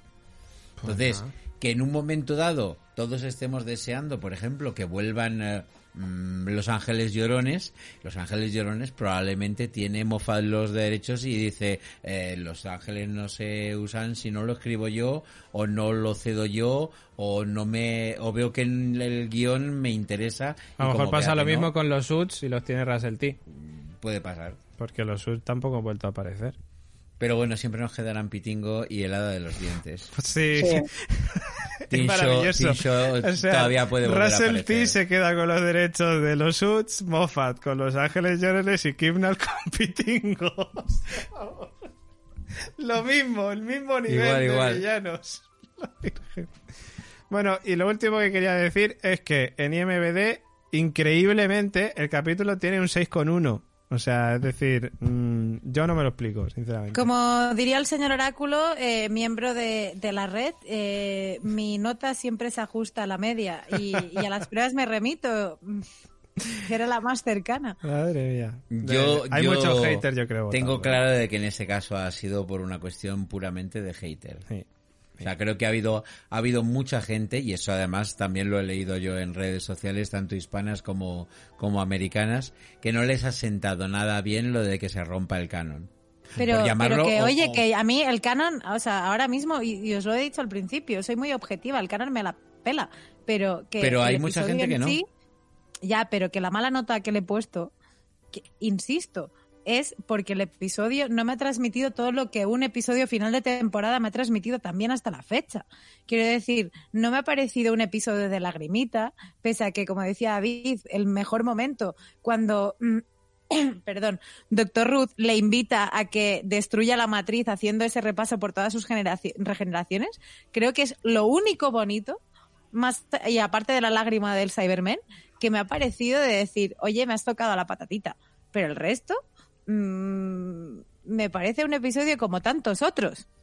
No me parece un final de temporada así muy épico, el señor que destruye a Galifrey y que salva al doctor, pero podría seguir mañana eh, con el doctor, o sea, podría haber un episodio 11 de Jodie viajando en la TARDIS, oh, de, jo, ¿cómo estará Galifrey? Bueno, me voy de aventuras con mis amigos, a ver qué ha pasado. Mm, no me ha tocado la patata. Y creo que, igual que yo, entiendo que a mucha gente le habrá pasado, más allá del canon y de la historia, como episodio de serie, eh, no me parece un final final. Pues, muy- De pues acuerdo. nada. Pues nada. pues nada. Pues eso. Sigo Ya ahora, afirmándome. dentro de un rato, me, me avisáis otra vez y, y vuelvo a decir algo. Sigo afirmándome en que tiene un 8,75 por mi parte. Yo le he puesto un ocho y medio. Si es que vosotros es lo mismo, que el capítulo está bonito, ha estado bien. Pero es que no sé qué me pasa. Es que cada vez que me siento aquí en la silla y empiezo a pensar con detenimiento en lo que he visto, me gusta es, menos. Gemma. Cambia Es de silla. Hay, hay un comentario de, de Fleck, de Uriol, de nuestro Patreon, que nos está viendo y dice: El equipo H se ha pasado a Conté de Tardis. Eh, sí, es Maya, es que claro, tú, bueno, en fin, es que para los que escuchen también el podcast le entenderán cosas que han pasado esta semana también, en fin, o sea, hay- aquí tenemos también un- una historia y un guion que ya quisiera aquí. Pero todavía veis esa serie. Hombre, por supuesto. Pues sí, nada. Rafa, todavía tenemos podcast de esa serie y hay gente que la puntúa casi con más nota que este episodio de Doctor Who. Ahí te lo dejo. Oye, decir, perdona, yo, yo no le di tanta nota al, al capítulo. O sea, le Bueno, di nota al buena. anterior no, pero veremos, todavía queda mucho por venir. O sea, Rafa y Carol no están presentes en, en el podcast ni los oyentes de Conte de Tardis, pero que también sepan que hay un momento fan lover de, de Walking Dead que hay que justificar lo injustificable. Nah, es así. Pero bueno, Pues vale. dicho todo esto, eh, ya hemos pasado el episodio, no hemos hablado nada de los no companions que acompañaban a toda esta gente, hablamos la semana pasada. Lo- Los random. Los random, o sea, los, a mí es que me parece que muy bien. A mí es que lo- los random me ha parecido. A ver, que- estamos hablando de que unos random que no son de la Tierra, la doctor les mandan una tarde y se les dice, venga, hasta luego, vais a vivir en la Tierra. Bueno, vais a vivir, ellos se pueden ir a su tiempo también, que tienen una tardis. Sí, bueno, eh, eh, ahí me- Bueno. yo creo que les ha dicho, iros a vivir al siglo XXI, venga, jaja, ala, ala. Y ahora comparten piso con, con Jazz. O yo con... pensaba, yo pensaba, esta gente, una de dos, no sabe qué hacer en esta vida o se forran porque van súper súper avanzados tecnológicamente. Pues Empiezan a decir, pues Hombre. podéis unir esto y hacer una pistola láser. Teniendo en cuenta de que estaban en las últimas y que tenían cuatro cachivaches y no funcionaban, yo creo que mucha, tecnología no deberían No, traer. pero conocimientos. Este es un granjero, este es un no sé cuántos, este escardaba cebollinos y este plantaba setas. Rafa, Eh, no, no, pero el chavalito, el chavalito hackeaba naves, ¿eh? Ese- Hombre, Era Mr. Robot, pero de allí. Hombre, se va, se va a piratear la wifi y se va a ver gratis Netflix, pues, pues, HBO. oye, pues a lo mejor sí, y está ahora viendo Doctor Who, Pero ya ves. por ejemplo. Yo por mi parte tengo ya poco que decir, ya me he quejado, pero sigo diciendo que le he puesto un ocho y medio, que, que me ha gustado. nadie lo diría. No, en serio, yo he disfrutado viendo el capítulo, me ha gustado. Luego, si ya lo analizas a conciencia, pues ya dices, joder, Kimnal, tan medio fuera. Pero de primeras, yo lo he visto cómodamente. Sí, sí, yo también muy cómodo en el sofá. No, yo en el metro, pero cómodamente. En fin, que, que yo por mi parte tampoco tengo nada más que decir, solo que, pues, que a esperar otra vez, que, en fin, que, este- que este ya estamos acostumbrados a esperar aquí. Bueno, ahora por lo menos no sé si es año nuevo o Navidad, pero, pero es que No sé, faltan huevos, no sé. faltan nueve meses. Bueno, a ver qué pasa, no sé, a ver qué Kipnal, cómo se toma las críticas de esta temporada general, a ver si trabaja en algo o no, o se dedica a hacer un broadcast. Así que bueno, ya lo veremos. Y, y por mi parte, por mi parte ya está. ¿Alguien más quiere aportar algo? Decir esto me ha gustado, esto no me ha gustado, ¿no? Ya está, pues hasta aquí la última review de Conté de Tardis de esta temporada, que bueno, nos ha dado alegrías, tristezas y mucha rabia también. Ya, ya salió Pitingo, aunque sea en forma de flashback. Por favor, de- Eso siempre dentro es de bueno. todo lo que podía sacar y sacar Pitingo. Pitingo volverá. Ya sabéis que para próximos podcasts y para otras series nos podéis seguir en nuestras redes sociales, que cuáles son. Casi es que pensaba que estaba muteada. Pero no, nuestras redes sociales te siguen vigentes, siguen siempre con nosotros y son arroba la constante 1 en redes sociales, Twitter, Facebook, Instagram, también el correo electrónico info arroba laconstante.com. Y si no, si queréis seguir con nosotros, aunque con T de Tardi se acabe hasta el especial de Año Nuevo, lo podéis hacer en la página web laconstante.com, donde encontraréis el montón de series que seguimos, los podcasts de la Factoría Madre, todos nuestros proyectos y además el botón naranja. Botón naranja, ya sabéis, maravilloso, que os va a mandar a patreon.com barra la constante. Ya sabéis que allí podéis acceder a multitud de contenido exclusivo solamente para los que se unan a la gran familia de las series, a la gran familia del podcasting. ¿Eh? La constante. Vais a encontrar ahí diferentes eh, categorías con una serie de recompensas. Os quedáis con la que más os mole. Y pues ahí podéis participar en nuestro grupo exclusivo de Telegram, poder vernos y escucharnos en directo como hacía nuestro amigo Uriol, eh, participar en sorteos, etc, etc. Así que entrad patreon.com para la constante y uníos a la gran familia de las series, ¿eh? Como me ha quedado de anuncio así, bueno. Eso es.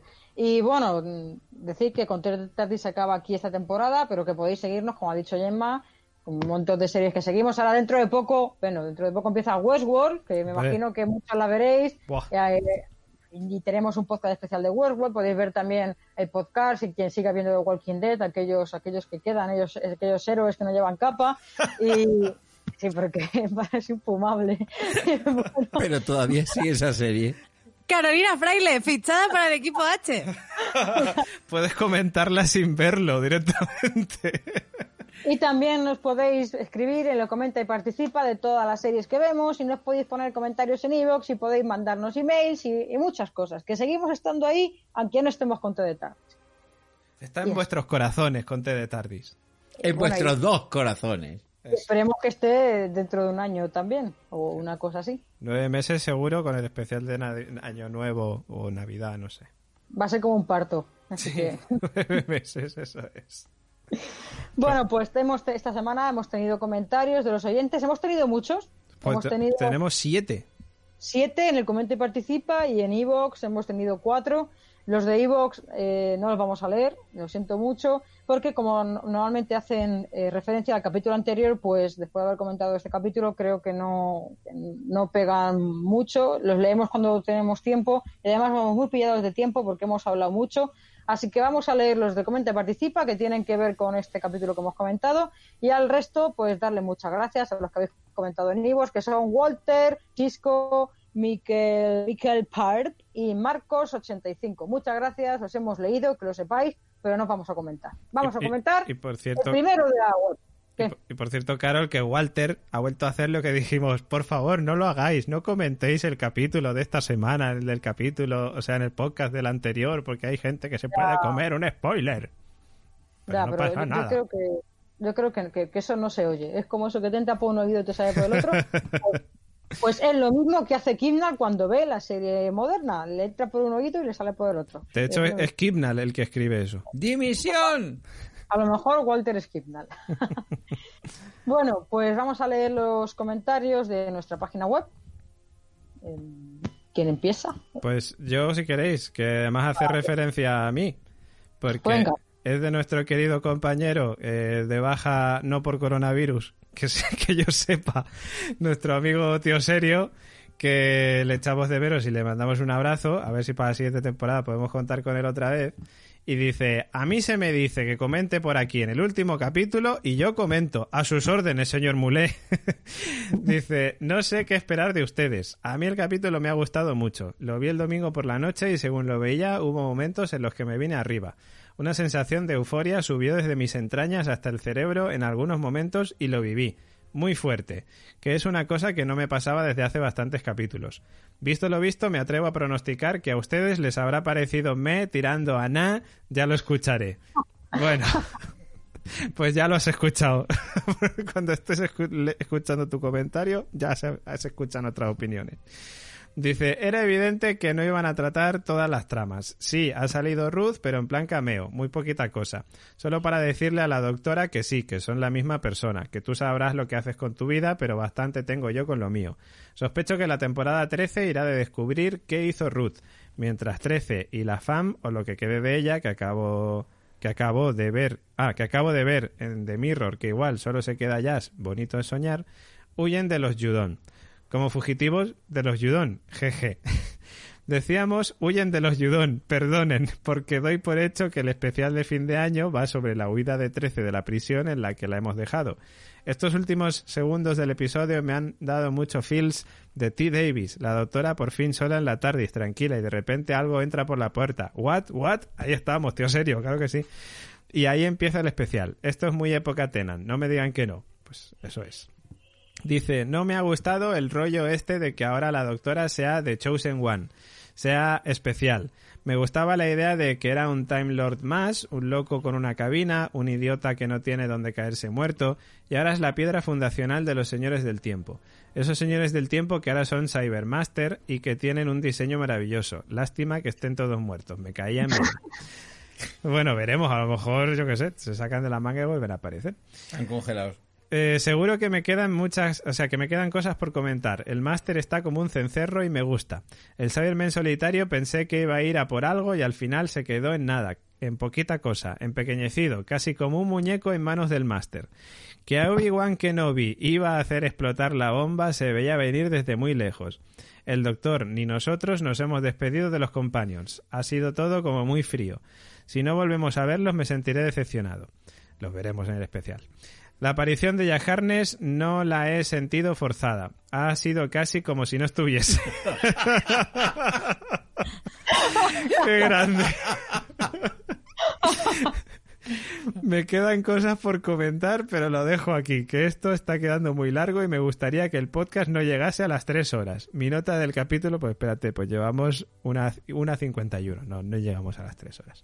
Mi nota del capítulo es un Timeless Chill sobre, sobre Praexus. Yo creo que es una nota justa. Muy bien. Un placer haber estado eh, otra temporada más con ustedes, aunque esta vez haya sido en la sombra. Nos vemos y nos hablamos. Rezo a los eternos para que así sea en 2021. Hombre, qué, qué bonito y cómo nos deja ahí el Muy cliffhanger bien, con fase final. Tío, serio, Showrunner, Grande, tío, serio. Quítale el trabajo a Chibnall. por favor. Pues sí, sí, ahí teníamos a- al amigo tío serio. Muchas gracias, tío, serio, por comentar. El- a ver si se pone usted bien, señor, y en la siguiente temporada podemos aquí hablar todos juntos. Efectivamente, que tío serio ha aparecido en Conté de Tardis tanto como ya Harness en el último capítulo. Eh, también nos ha comentado Pablo, esto lo voy a leer yo, por ejemplo. Venga. Pablo que dice, madre mía, qué final de, qué final de temporada, y esta solo la segunda de Kipnal. Le quedan tres a priori, y el 60 aniversario. Por Dios, tres temporadas. En fin. Sigue diciendo Pablo, qué ganas de ver más. No tengo palabras. Bueno, sí. de un plumazo ha reconectado a la doctora con todos los demás doctores que habíamos visto hasta ahora, incluida Ruth, confirmando de paso la teoría de, que las, de las posibles regeneraciones previas del doctor en Brian o en Brian of Morbius, sacándose de la manga un eh, Carmel Master Plan modificado y encima con el final épico con caída en desgracia, aunque sea por poco tiempo, de la doctora. Gran guiño a la cuarta temporada de la moderna con el discurso del amo, muy similar al de Rassilon y a la, y a, la, 20, y a la 23 a 23 ava, 23, ¿cómo se dice 23 avo? No es 23 avo. Vigésimo tercera. Eso, gracias. Y eso yo, yo, yo de ciencias. A la vigésimo tercera de la clásica con Colin Baker y, y, cómo se escapa de la Matrix. Uf, quiero saber más de Ruth y que vuelva Jack. Todos queremos que vuelva Jack. Un abrazo y a ver qué pasa con los Judon. ¿Estarán en Stormcase? No creo, ¿no? Porque lo mismo igual vuelve a salir Crasco. Crasco, ese. Crasco mío. Crasco mío. Crasco. Pues data. Como recomendación, los audiolibros del Octavo Doctor y el, y el War Doctor están muy bien para empezar. Ah, y Rafa Caset, me encanta tu sección. Un abrazo a todos y hasta el especial. me, voy, a emocionar, gracias. ¡Al especial! Gracias. Nueve meses. Doce causas. Nueve meses, doce causas. Pues muy bien. El siguiente de Gaiska, ¿quién se lo lee? Eh, eh, Me lo leo yo, venga. venga. Había que matar a un anciano y Kibnall lo ha hecho. Una muerte justa para el... Este es tu comentario, Gemma. Sigue. Yo he visto, he visto la primera frase y digo, este lo he escrito yo perfectamente. Eh, no, digo, una muerte justa para el personaje que nos presentó el pasado capítulo. Aparece un poco in extremis a coger la bomba y con pocas explicaciones, pero no deja de ser una muerte merecida un companion no hubiese cuajado en ese sacrificio y después de morirme de nervios durante el capítulo esperando la muerte de uno, nada de nada. Todos de vuelta a casa a tiempo para cenar. La trama del doctor me ha gustado, pero no me puedo quitar la sensación que le han quitado algo de misticismo a la raza de los señores del tiempo. Además, si el doctor era el original y podría regenerarse las veces que quisiera, ¿por qué el doctor de Matt Smith no lo pudo hacer hasta que lo ayudaron los señores del tiempo? Un tema aparte es la trama Brenda. ¿Qué relación tiene con el doctor? ¿Por qué se le cura el agujero de la bala cuando cae al acantilado y no se le regenera completamente? Eso digo yo. ¿Es el doctor? ¿Quiénes son su padre y el policía? ¿Son parte también de la misma división de los señores del tiempo? Todas estas incógnitas puede que las resuelva con otra visualización, pero me ha parecido que no lo han explicado muy claro. Así que a esperar a otra temporada. Seguir con esta trama es casi obligatorio. La única parte buena de que, de que no saliera Jack Harness es que en algún momento tendrán que seguir con esa trama y darle más sentido a todo. El final de la temporada es muy superior a la temporada anterior y puede que supere alguna de la etapa moderna. Cierto. Como puntos más negros del capítulo, lo desaprovechado que ha estado en este tramo final el Cybermen solitario, la partícula de destruir todo ser vivo y los nuevos Cybermen Señor del Tiempo. Físicamente no me han disgustado, pero como concepto no me atraen nada. Por terminar, me gustaría nombrar ese what que suelta la doctora al final, del capítulo al estilo de Tenan antes de los especiales de Navidad. A ver qué nos traen en el especial de Año Nuevo y espero que la espera se haga corta. Hasta la próxima. ¡Hasta la próxima! Hasta, la próxima. Estaba pensando mientras Gemma leía que la trama de la siguiente temporada va a ir sobre las sábanas esas que hablaban y Pitingo. Sí. Y, la familia lechuga. La familia lechuga. Sí, yo también lo creo. Mm. Bueno, pues me toca a mí leer el siguiente, que es de Alex, y dice...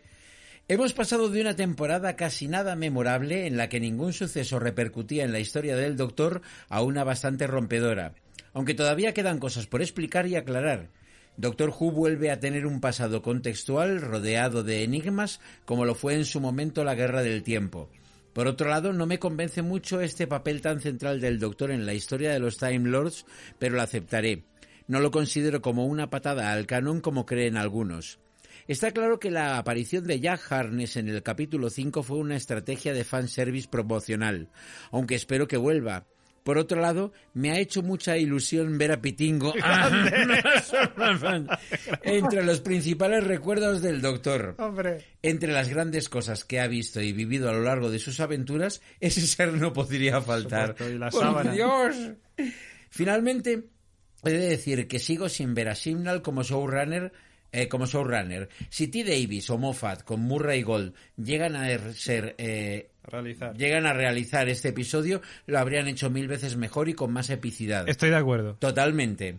Aún así, espero con ansias la siguiente temporada. La espera será muy larga y la de vuestro podcast también.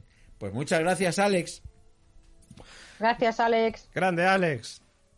Bueno, voy con el de Bellatrix o Bellatrix. Eh, que, que dijo Carol que era un personaje de Harry Potter, ¿no? Bellatrix. Sí, sí. Bellatrix. Dice, ya quiero escuchar cómo resume este episodio, este capítulo nuestro amigo Rafa, porque hay bastante que contar. Pues sí, lo que decía Rafa antes, que en dos, tres minutos hacer la review la cuesta. La verdad que lo empecé a ver estando cansadísima y pensaba que me ocurriría, como siempre, lo, le ocurre a Gemma Yats. Vamos, quedarse sopa.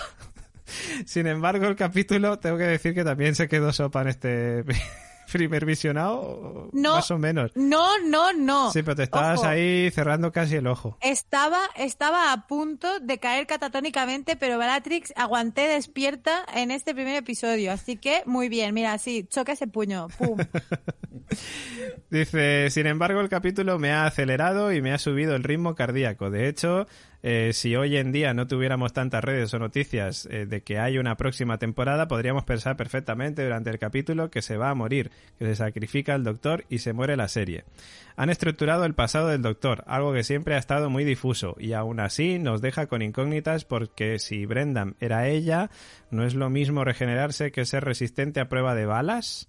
En general, me ha parecido muy buenas ideas que me han roto los esquemas. Eso es bueno que me sorprendan. Y ejecutadas con una profesionalidad de notable. Porque los puntos flacos es que el líder medio humano de los Cybermen se ha quedado sin historia propia de su rechazo o vida previa.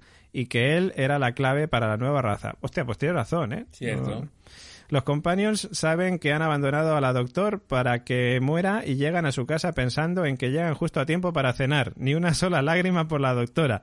Además, esa muerte del amo es definitiva. No. Pues ya te decimos que no. El Siberian lo ha salvado. Ya te lo El digo. amo volverá. pues, Te- dice, te has cargado al único enemigo que está casi a la misma altura del doctor. Espero que vuelva, que lo expliquen como anteriores regeneraciones del amo o algo.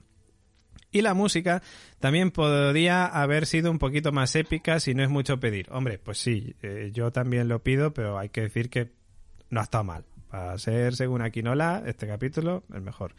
Jack, espero que en esa supernave que pilotabas rescates a la doctora de la prisión, que si no va a llegar a tiempo para el especial, si no, no va a llegar a tiempo para el especial de Año Nuevo. Ja, ja, ja. Supongo que la acusarán de haber matado a todo Galifrey y que es la única superviviente y testigo.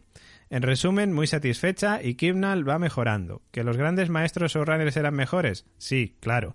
Pero nadie nace enseñado. Espero que esto solo sea una prueba del potencial de Kimnal para su próxima temporada. Y ahora pues, aunque pierdo el doctor hasta 2021, a vosotros no quiero perderos. Por tanto, me pasaré al Westpot. Hombre, grande ahí, con Westworld a tope. Pues muchas gracias, eh, Bellatrix o Bellatrix, que esperamos verte tus comentarios en el Westpot, por supuesto. Muchas gracias, Vela. El siguiente comentario voy a leer yo, que es de Uriol, que dice, pues muy bien, el último capítulo de Doctor Who. Y muy mal tener que esperar más de un año para ver la siguiente temporada. Muy mal, Kidnap, muy mal. Kidnap Dimisión. ¡Dimisión! Muy bien. bueno, bromas aparte. Y para entrar con lo menos relevante, me ha encantado la Tardis Árbol y la Tardis Casagrande. Es algo, Tardis Casagrande me hace mucha gracia. Sí. Es, es algo que no habíamos visto y que me rompió los esquemas tardisianos. Porque funciona el circuito camaleónico. Claro. Claro. Pero la Tardis Árbol sí es, es verdad que molaba. ¿Las Tardis Árbol? Sí, sí. Los compañeros han salido vivos y eso que al ver a Jazz con lágrimas en los ojos pensé que se la ventilarían al final del episodio. ¡Ay, qué oportunidad perdida! Ay. Así que los tendremos de vuelta en la siguiente temporada. Me ha encantado la prehistoria del la prehistoria, la prehistoria del Doctor, donde ya sabemos que no es originario de Galifrey y que fue expulsado de pequeño de su planeta natal. Vete tú a saber por qué. Eso es verdad, ¿eh? Eso no lo hemos Pero comentado. a ver, pero él no se había fugado con la TARDIS. No, no, pero el, el niño atemporal estaba Ah. abandonado porque lo habrían echado de, de donde fuera. No, simplemente aparece al, eh, delante de un portal que lleva a otro universo. Que le han echado, no, No, se sabemos sabe. si la han echado No o sabemos se ha por qué. o ha caído. Simplemente aparece ahí, o sea, es Eso, un, eso- eso también lo puede. un enigma que también puede pertenecer a la próxima temporada. Eso es. Bueno, continúo. Sigue diciendo Uriol. Eh, que, eh, fue expulsado de pequeño de su planeta natal, vete tú a saber por qué.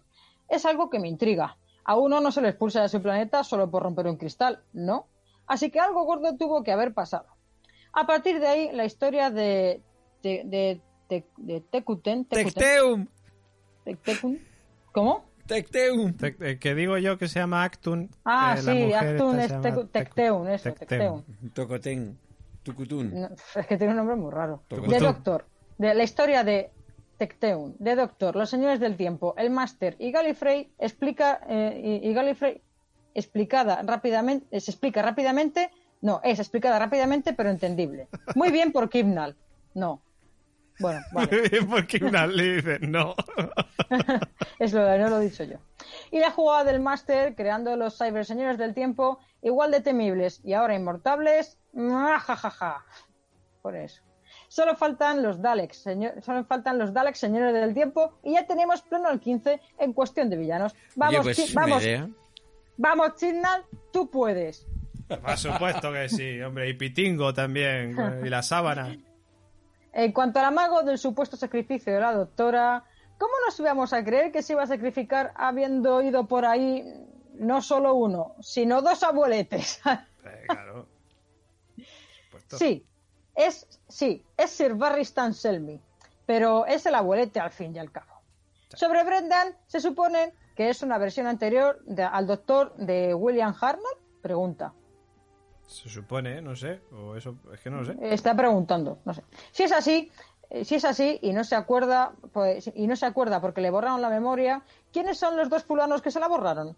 Se supone que estos dos saben quién es Brendan y dónde y de dónde viene y qué y qué es, ¿no? Se supone que sí. Sí. Eh, Yo entiendo que sí.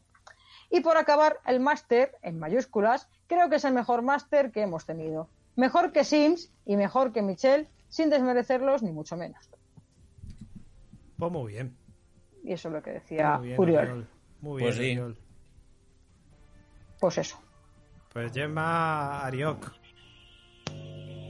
Ariok nos dice, primera vez que comento, pero es que con este capítulo no podía evitarlo. Pedazo de final de temporada y pedazo de historia con el doctor siendo un no Time Lord, sino un un auténtico espécimen único. Habrá que ver qué pasa con los dos corazones y eso. Ya sabemos por qué él puede regenerar- regenerarse más de 12 veces. veces. Ahora todos contentos. Gran final de temporada solventando algunas incógnitas y dejándonos algunas, muchas más. ¿Volveremos a ver a la doctora Ruth? Espero que sí. ¿Qué tal un spin-off? Sería genial. Saludos Constantinos Companions. Hostia. Saludos. Eh, saludos, Ariok. Bueno, yo estoy, yo estoy convencido de que a la Doctor Ruth le va a caer probablemente un contrato por parte de Big Finish y van a empezar a sacar aventuras de, de ella. mm, Seguro que en nada. Y yo creo que va a salir, evidentemente, que va a ser, como he dicho antes, un personaje recurrente en la era Kibnal. Muy bien, Ariok. Muchas gracias. Ese comentario muy bueno. Saludos, Constantinos Compaños, además, a los Rafa Cassette. Pues ya está, ¿no? Claro, por supuesto. Pues ya eso. estamos, pues eso. Pues ya estarían. Eh, hasta aquí la última, el último podcast de la última temporada de Doctor Who. Muchas gracias a todos por comentar, por haber estado ahí, por habernos eh, seguido. Y vamos a dar paso a la última sección, que, bueno, es el vórtice temporal. Un poquito más larga esta vez, pero es que esta vez tenía que meter a todos los doctores restantes, aunque fuera una pinceladita de cada uno de ellos. Muy bien, pues vamos a ello.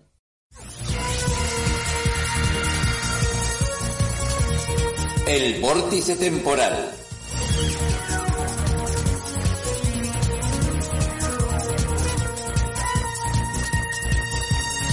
Muy buenas, Constantinos Companions. En este último programa de la temporada, Y después de haber repasado las regeneraciones de todos los doctores que formaron parte de la mitología de la serie hasta su reinicio moderno en 2005, quedaríamos incompletos si no hiciéramos al menos una mención a los restantes doctores, por más que su salida del show, tanto dentro como fuera de la pantalla, está bastante fresca en la memoria de los Jubians.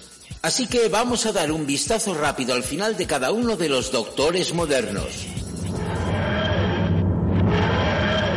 Regeneración del Doctor Guerrero.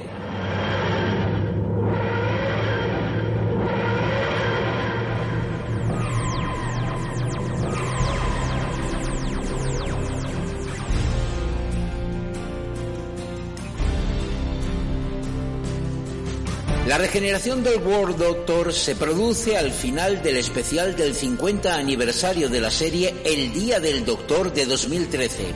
John Vincent Hart nacido el 22 de enero de 1940, nominado dos veces al Oscar, con varios globos de oro y BAFTA en su haber, famoso por Yo Claudio, Alien, El hombre elefante o la saga Harry Potter, dice que sí a Stephen Moffat cuando tras dos reuniones prometedoras, Christopher Eccleston declina aparecer en el Día del Doctor.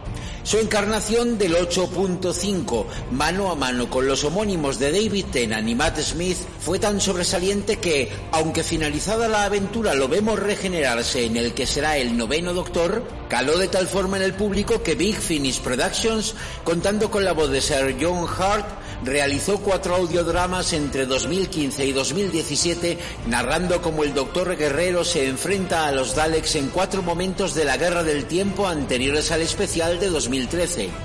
El último de los cuales se lanzó a título póstumo un mes después de que falleciera de cáncer de páncreas. Novena regeneración.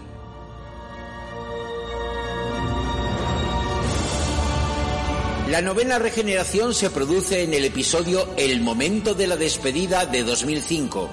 En el último capítulo de la primera temporada moderna, tras haber sido vencidos los Daleks y su emperador, el Doctor ha absorbido la energía del vórtice del tiempo de su companion Rose salvando su vida. Y tras una breve y emotiva despedida, vemos la primera regeneración con chorros de luz y efectos especiales del siglo XXI, que concluye con el rostro desconcertado de David Tennant.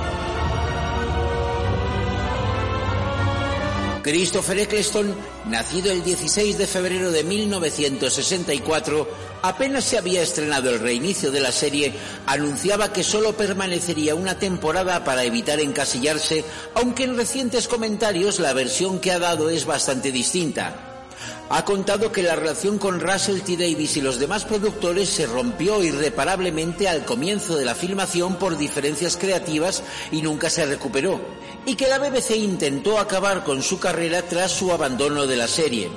En todo caso, debió ser muy grave porque es el único actor que una vez finalizada su tenencia se ha apartado de todo lo relacionado con la serie y no ha vuelto al personaje.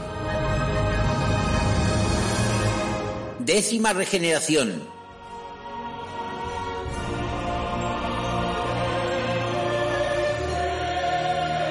La décima regeneración se produce en el episodio El fin del tiempo de 2010. Tras vencer al Máster, al Lord Presidente de Gallifrey Rassilon y a los Señores del Tiempo, el Doctor salva de morir en última instancia a Wilfred Motz, pero la radiación lo ha alcanzado.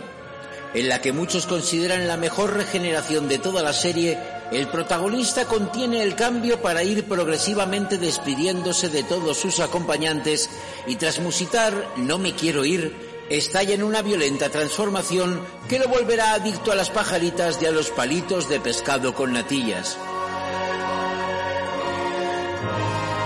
David John McDonald, artísticamente David Tennant, nacido el 18 de abril de 1971, que se convirtió con tres temporadas y una cuarta de especiales en el equivalente icónico de lo que había sido Tom Baker para la anterior generación, anunció su decisión de dejar Doctor Who en vivo durante los premios nacionales de televisión en 2008. No quiso continuar, según dijo, porque sería muy fácil aferrarse a la consola de la TARDIS para siempre y me temo que si no lo hago, respire hondo y tome la decisión de seguir adelante, simplemente no lo haré nunca. Según Russell T. Davis, Tennant tuvo un cambio de opinión y pensó seriamente en quedarse, tanto que se reunió con Steven Moffat para discutir su cuarta temporada, aunque al final se atuvo a su palabra inicial y colgó su destornillador sónico.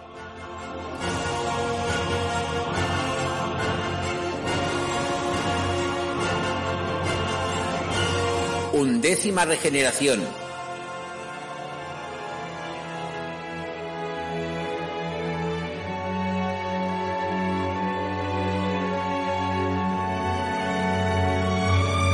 La undécima regeneración se produce en el especial de Navidad El tiempo del Doctor de 2013. El episodio aborda numerosas tramas desarrolladas en el transcurso de su tenencia, incluida la profecía del silencio, las grietas en el universo y el destino del Doctor en el planeta Trensalor. El Doctor ha recibido la energía de la grieta y un nuevo ciclo de regeneraciones. Se despide de su companion Clara Oswald y de la visión de su querida Amy Pond y súbitamente su cuerpo cambia al de un hombre mayor y amnésico. Matthew Robert Smith, nacido el 28 de octubre de 1982, récord hasta ahora de juventud al asumir el personaje con 26 años, pasó de ser un actor casi desconocido a mundialmente reconocible al que le llovían ofertas de trabajo. Por ello, temiendo el sempiterno encasillamiento y aprovechando el punto álgido de las celebraciones por el 50 aniversario de la serie, deja el show en 2013 para abordar nuevos compromisos actorales como Lost River o The Crown. Más tarde comentó, aunque me pareció el momento adecuado para seguir adelante, habría hecho muy feliz otro año, y lamentó haber dejado el papel sin haber hecho una temporada completa con su coprotagonista Jenna Coleman.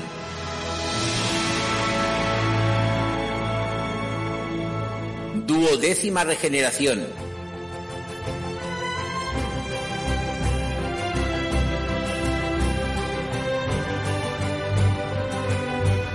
La duodécima regeneración y última hasta ahora se produce en el especial de Navidad Érase dos veces de 2017.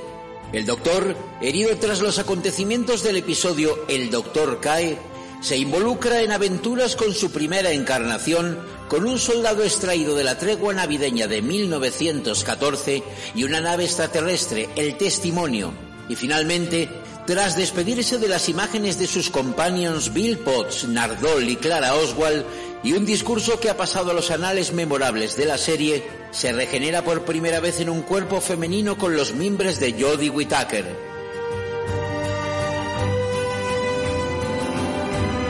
Peter Dugan Capaldi, nacido el 14 de abril de 1958, con una larga carrera como actor de cine, televisión, director, presentador y escritor, asume el rol principal de la serie tras un episódico en Los Fuegos de Pompeya de 2008 y un fugaz cameo en El Día del Doctor. Y tras tres temporadas, Canto de Cisne de la era Moffat, en las que hace suyo el personaje, en una emotiva entrevista en BBC Radio anunció que dejaría la serie ya que era el momento adecuado para seguir adelante. Reveló su duda acerca de interpretar el papel por más tiempo diciendo, quiero estar siempre dando lo mejor de mí y no creo que si me quedara pudiera hacerlo. Me di cuenta de que me estaba acostumbrando y eso me asustó.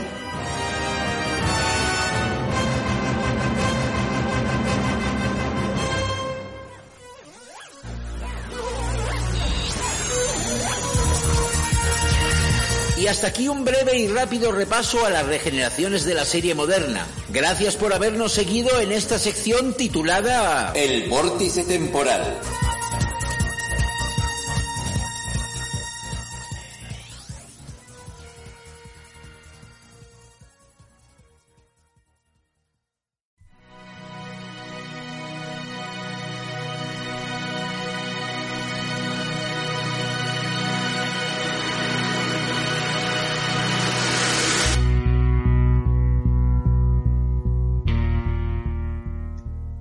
Pues ya llega al fin pues nuestro podcast de este año de Conté de Tardis. También acaba Doctor Who esta temporada.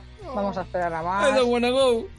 Sí, hemos, hemos I don't wanna reído, go. hemos, hemos reído, no hemos llorado porque no ha merecido la pena, hemos criticado mucho, hemos echado mucha bilis y también hemos disfrutado porque también disfrutamos mucho haciendo esto, viendo los capítulos y leyendo vuestros comentarios. Un año más. Qué bonito ha sido. Nos despedimos, nos despedimos ya no hasta la semana que viene, nos despedimos hasta, no se sabe si el año que viene o hasta, uf, a más ver. Sí sabemos que hasta final de, hasta, Nueve hasta año nuevo, hasta año nuevo. Nueve Dentro de nueve meses. Nueve meses, Un parto. eso es. Y luego ya después no sabemos qué pasará. Sí. Espero veros aquí a todos, también ver al señor Tío Serio y a todos los que nos habéis escrito, también espero leeros. Ha sido un honor esta temporada con vosotros. Qué bonito. Oh. El honor ha sido nuestro. Ha sido No. muy chulo. Ha sido, ha sido muy guay. Nos despedimos uno a uno. Gemma, nos vemos dentro de nueve meses. Nos vemos dentro de nueve meses como un parto y espero que sea una criatura maravillosa. Así que nada, compañeros, un besazo y ya estamos ver. Qué bien traído, qué bien traído. Nos despedimos también de Rafa Caset. Hasta dentro de nueve meses. Pues nada, dentro de nueve meses nos volveremos a oír y esperemos que con las esperanzas que nos han quedado eh, pueda, pueda ser una temporada bastante mejor. Claro que sí, porque la esperanza es la último que se pierde. Nos despedimos también dentro de, hasta dentro de nueve meses. David Mulé. Hasta dentro de nueve meses con los Daleks, con una nueva historia de Daleks que, por cierto, parece ser que a Kimna le da por meter Daleks con los especiales de Año Nuevo. Pues veremos si este año. Bueno, sí, claro, si lo va a meter. Pues es que está. son especiales. Claro, es que los Los Daleks especiales son meten a los especiales. Daleks. Pero bueno, en fin, que, que sí, que con, con mucha pena de que se termine la temporada, con muchas ganas de volver ya con la siguiente, que no sabemos, como dice Carol, cuándo volverá, pero el año nuevo, o cuando sea, dentro de nueve meses, nos escuchamos y nos vemos. Y un abrazo. Eso es, eso es. Con Pitingo y las sábanas. Eso, No, con Pitingo las Pitingo, sábanas. Y yo también me despido de todos vosotros, los que estáis ahí. Muchas gracias por estar ahí. Nos vemos dentro de nueve meses. Y bueno, pues esto ha sido y será, espero que por mucho tiempo, si Kindle lo hace bien y no se carga la serie, Conte de Tardis. Hasta luego, chicos.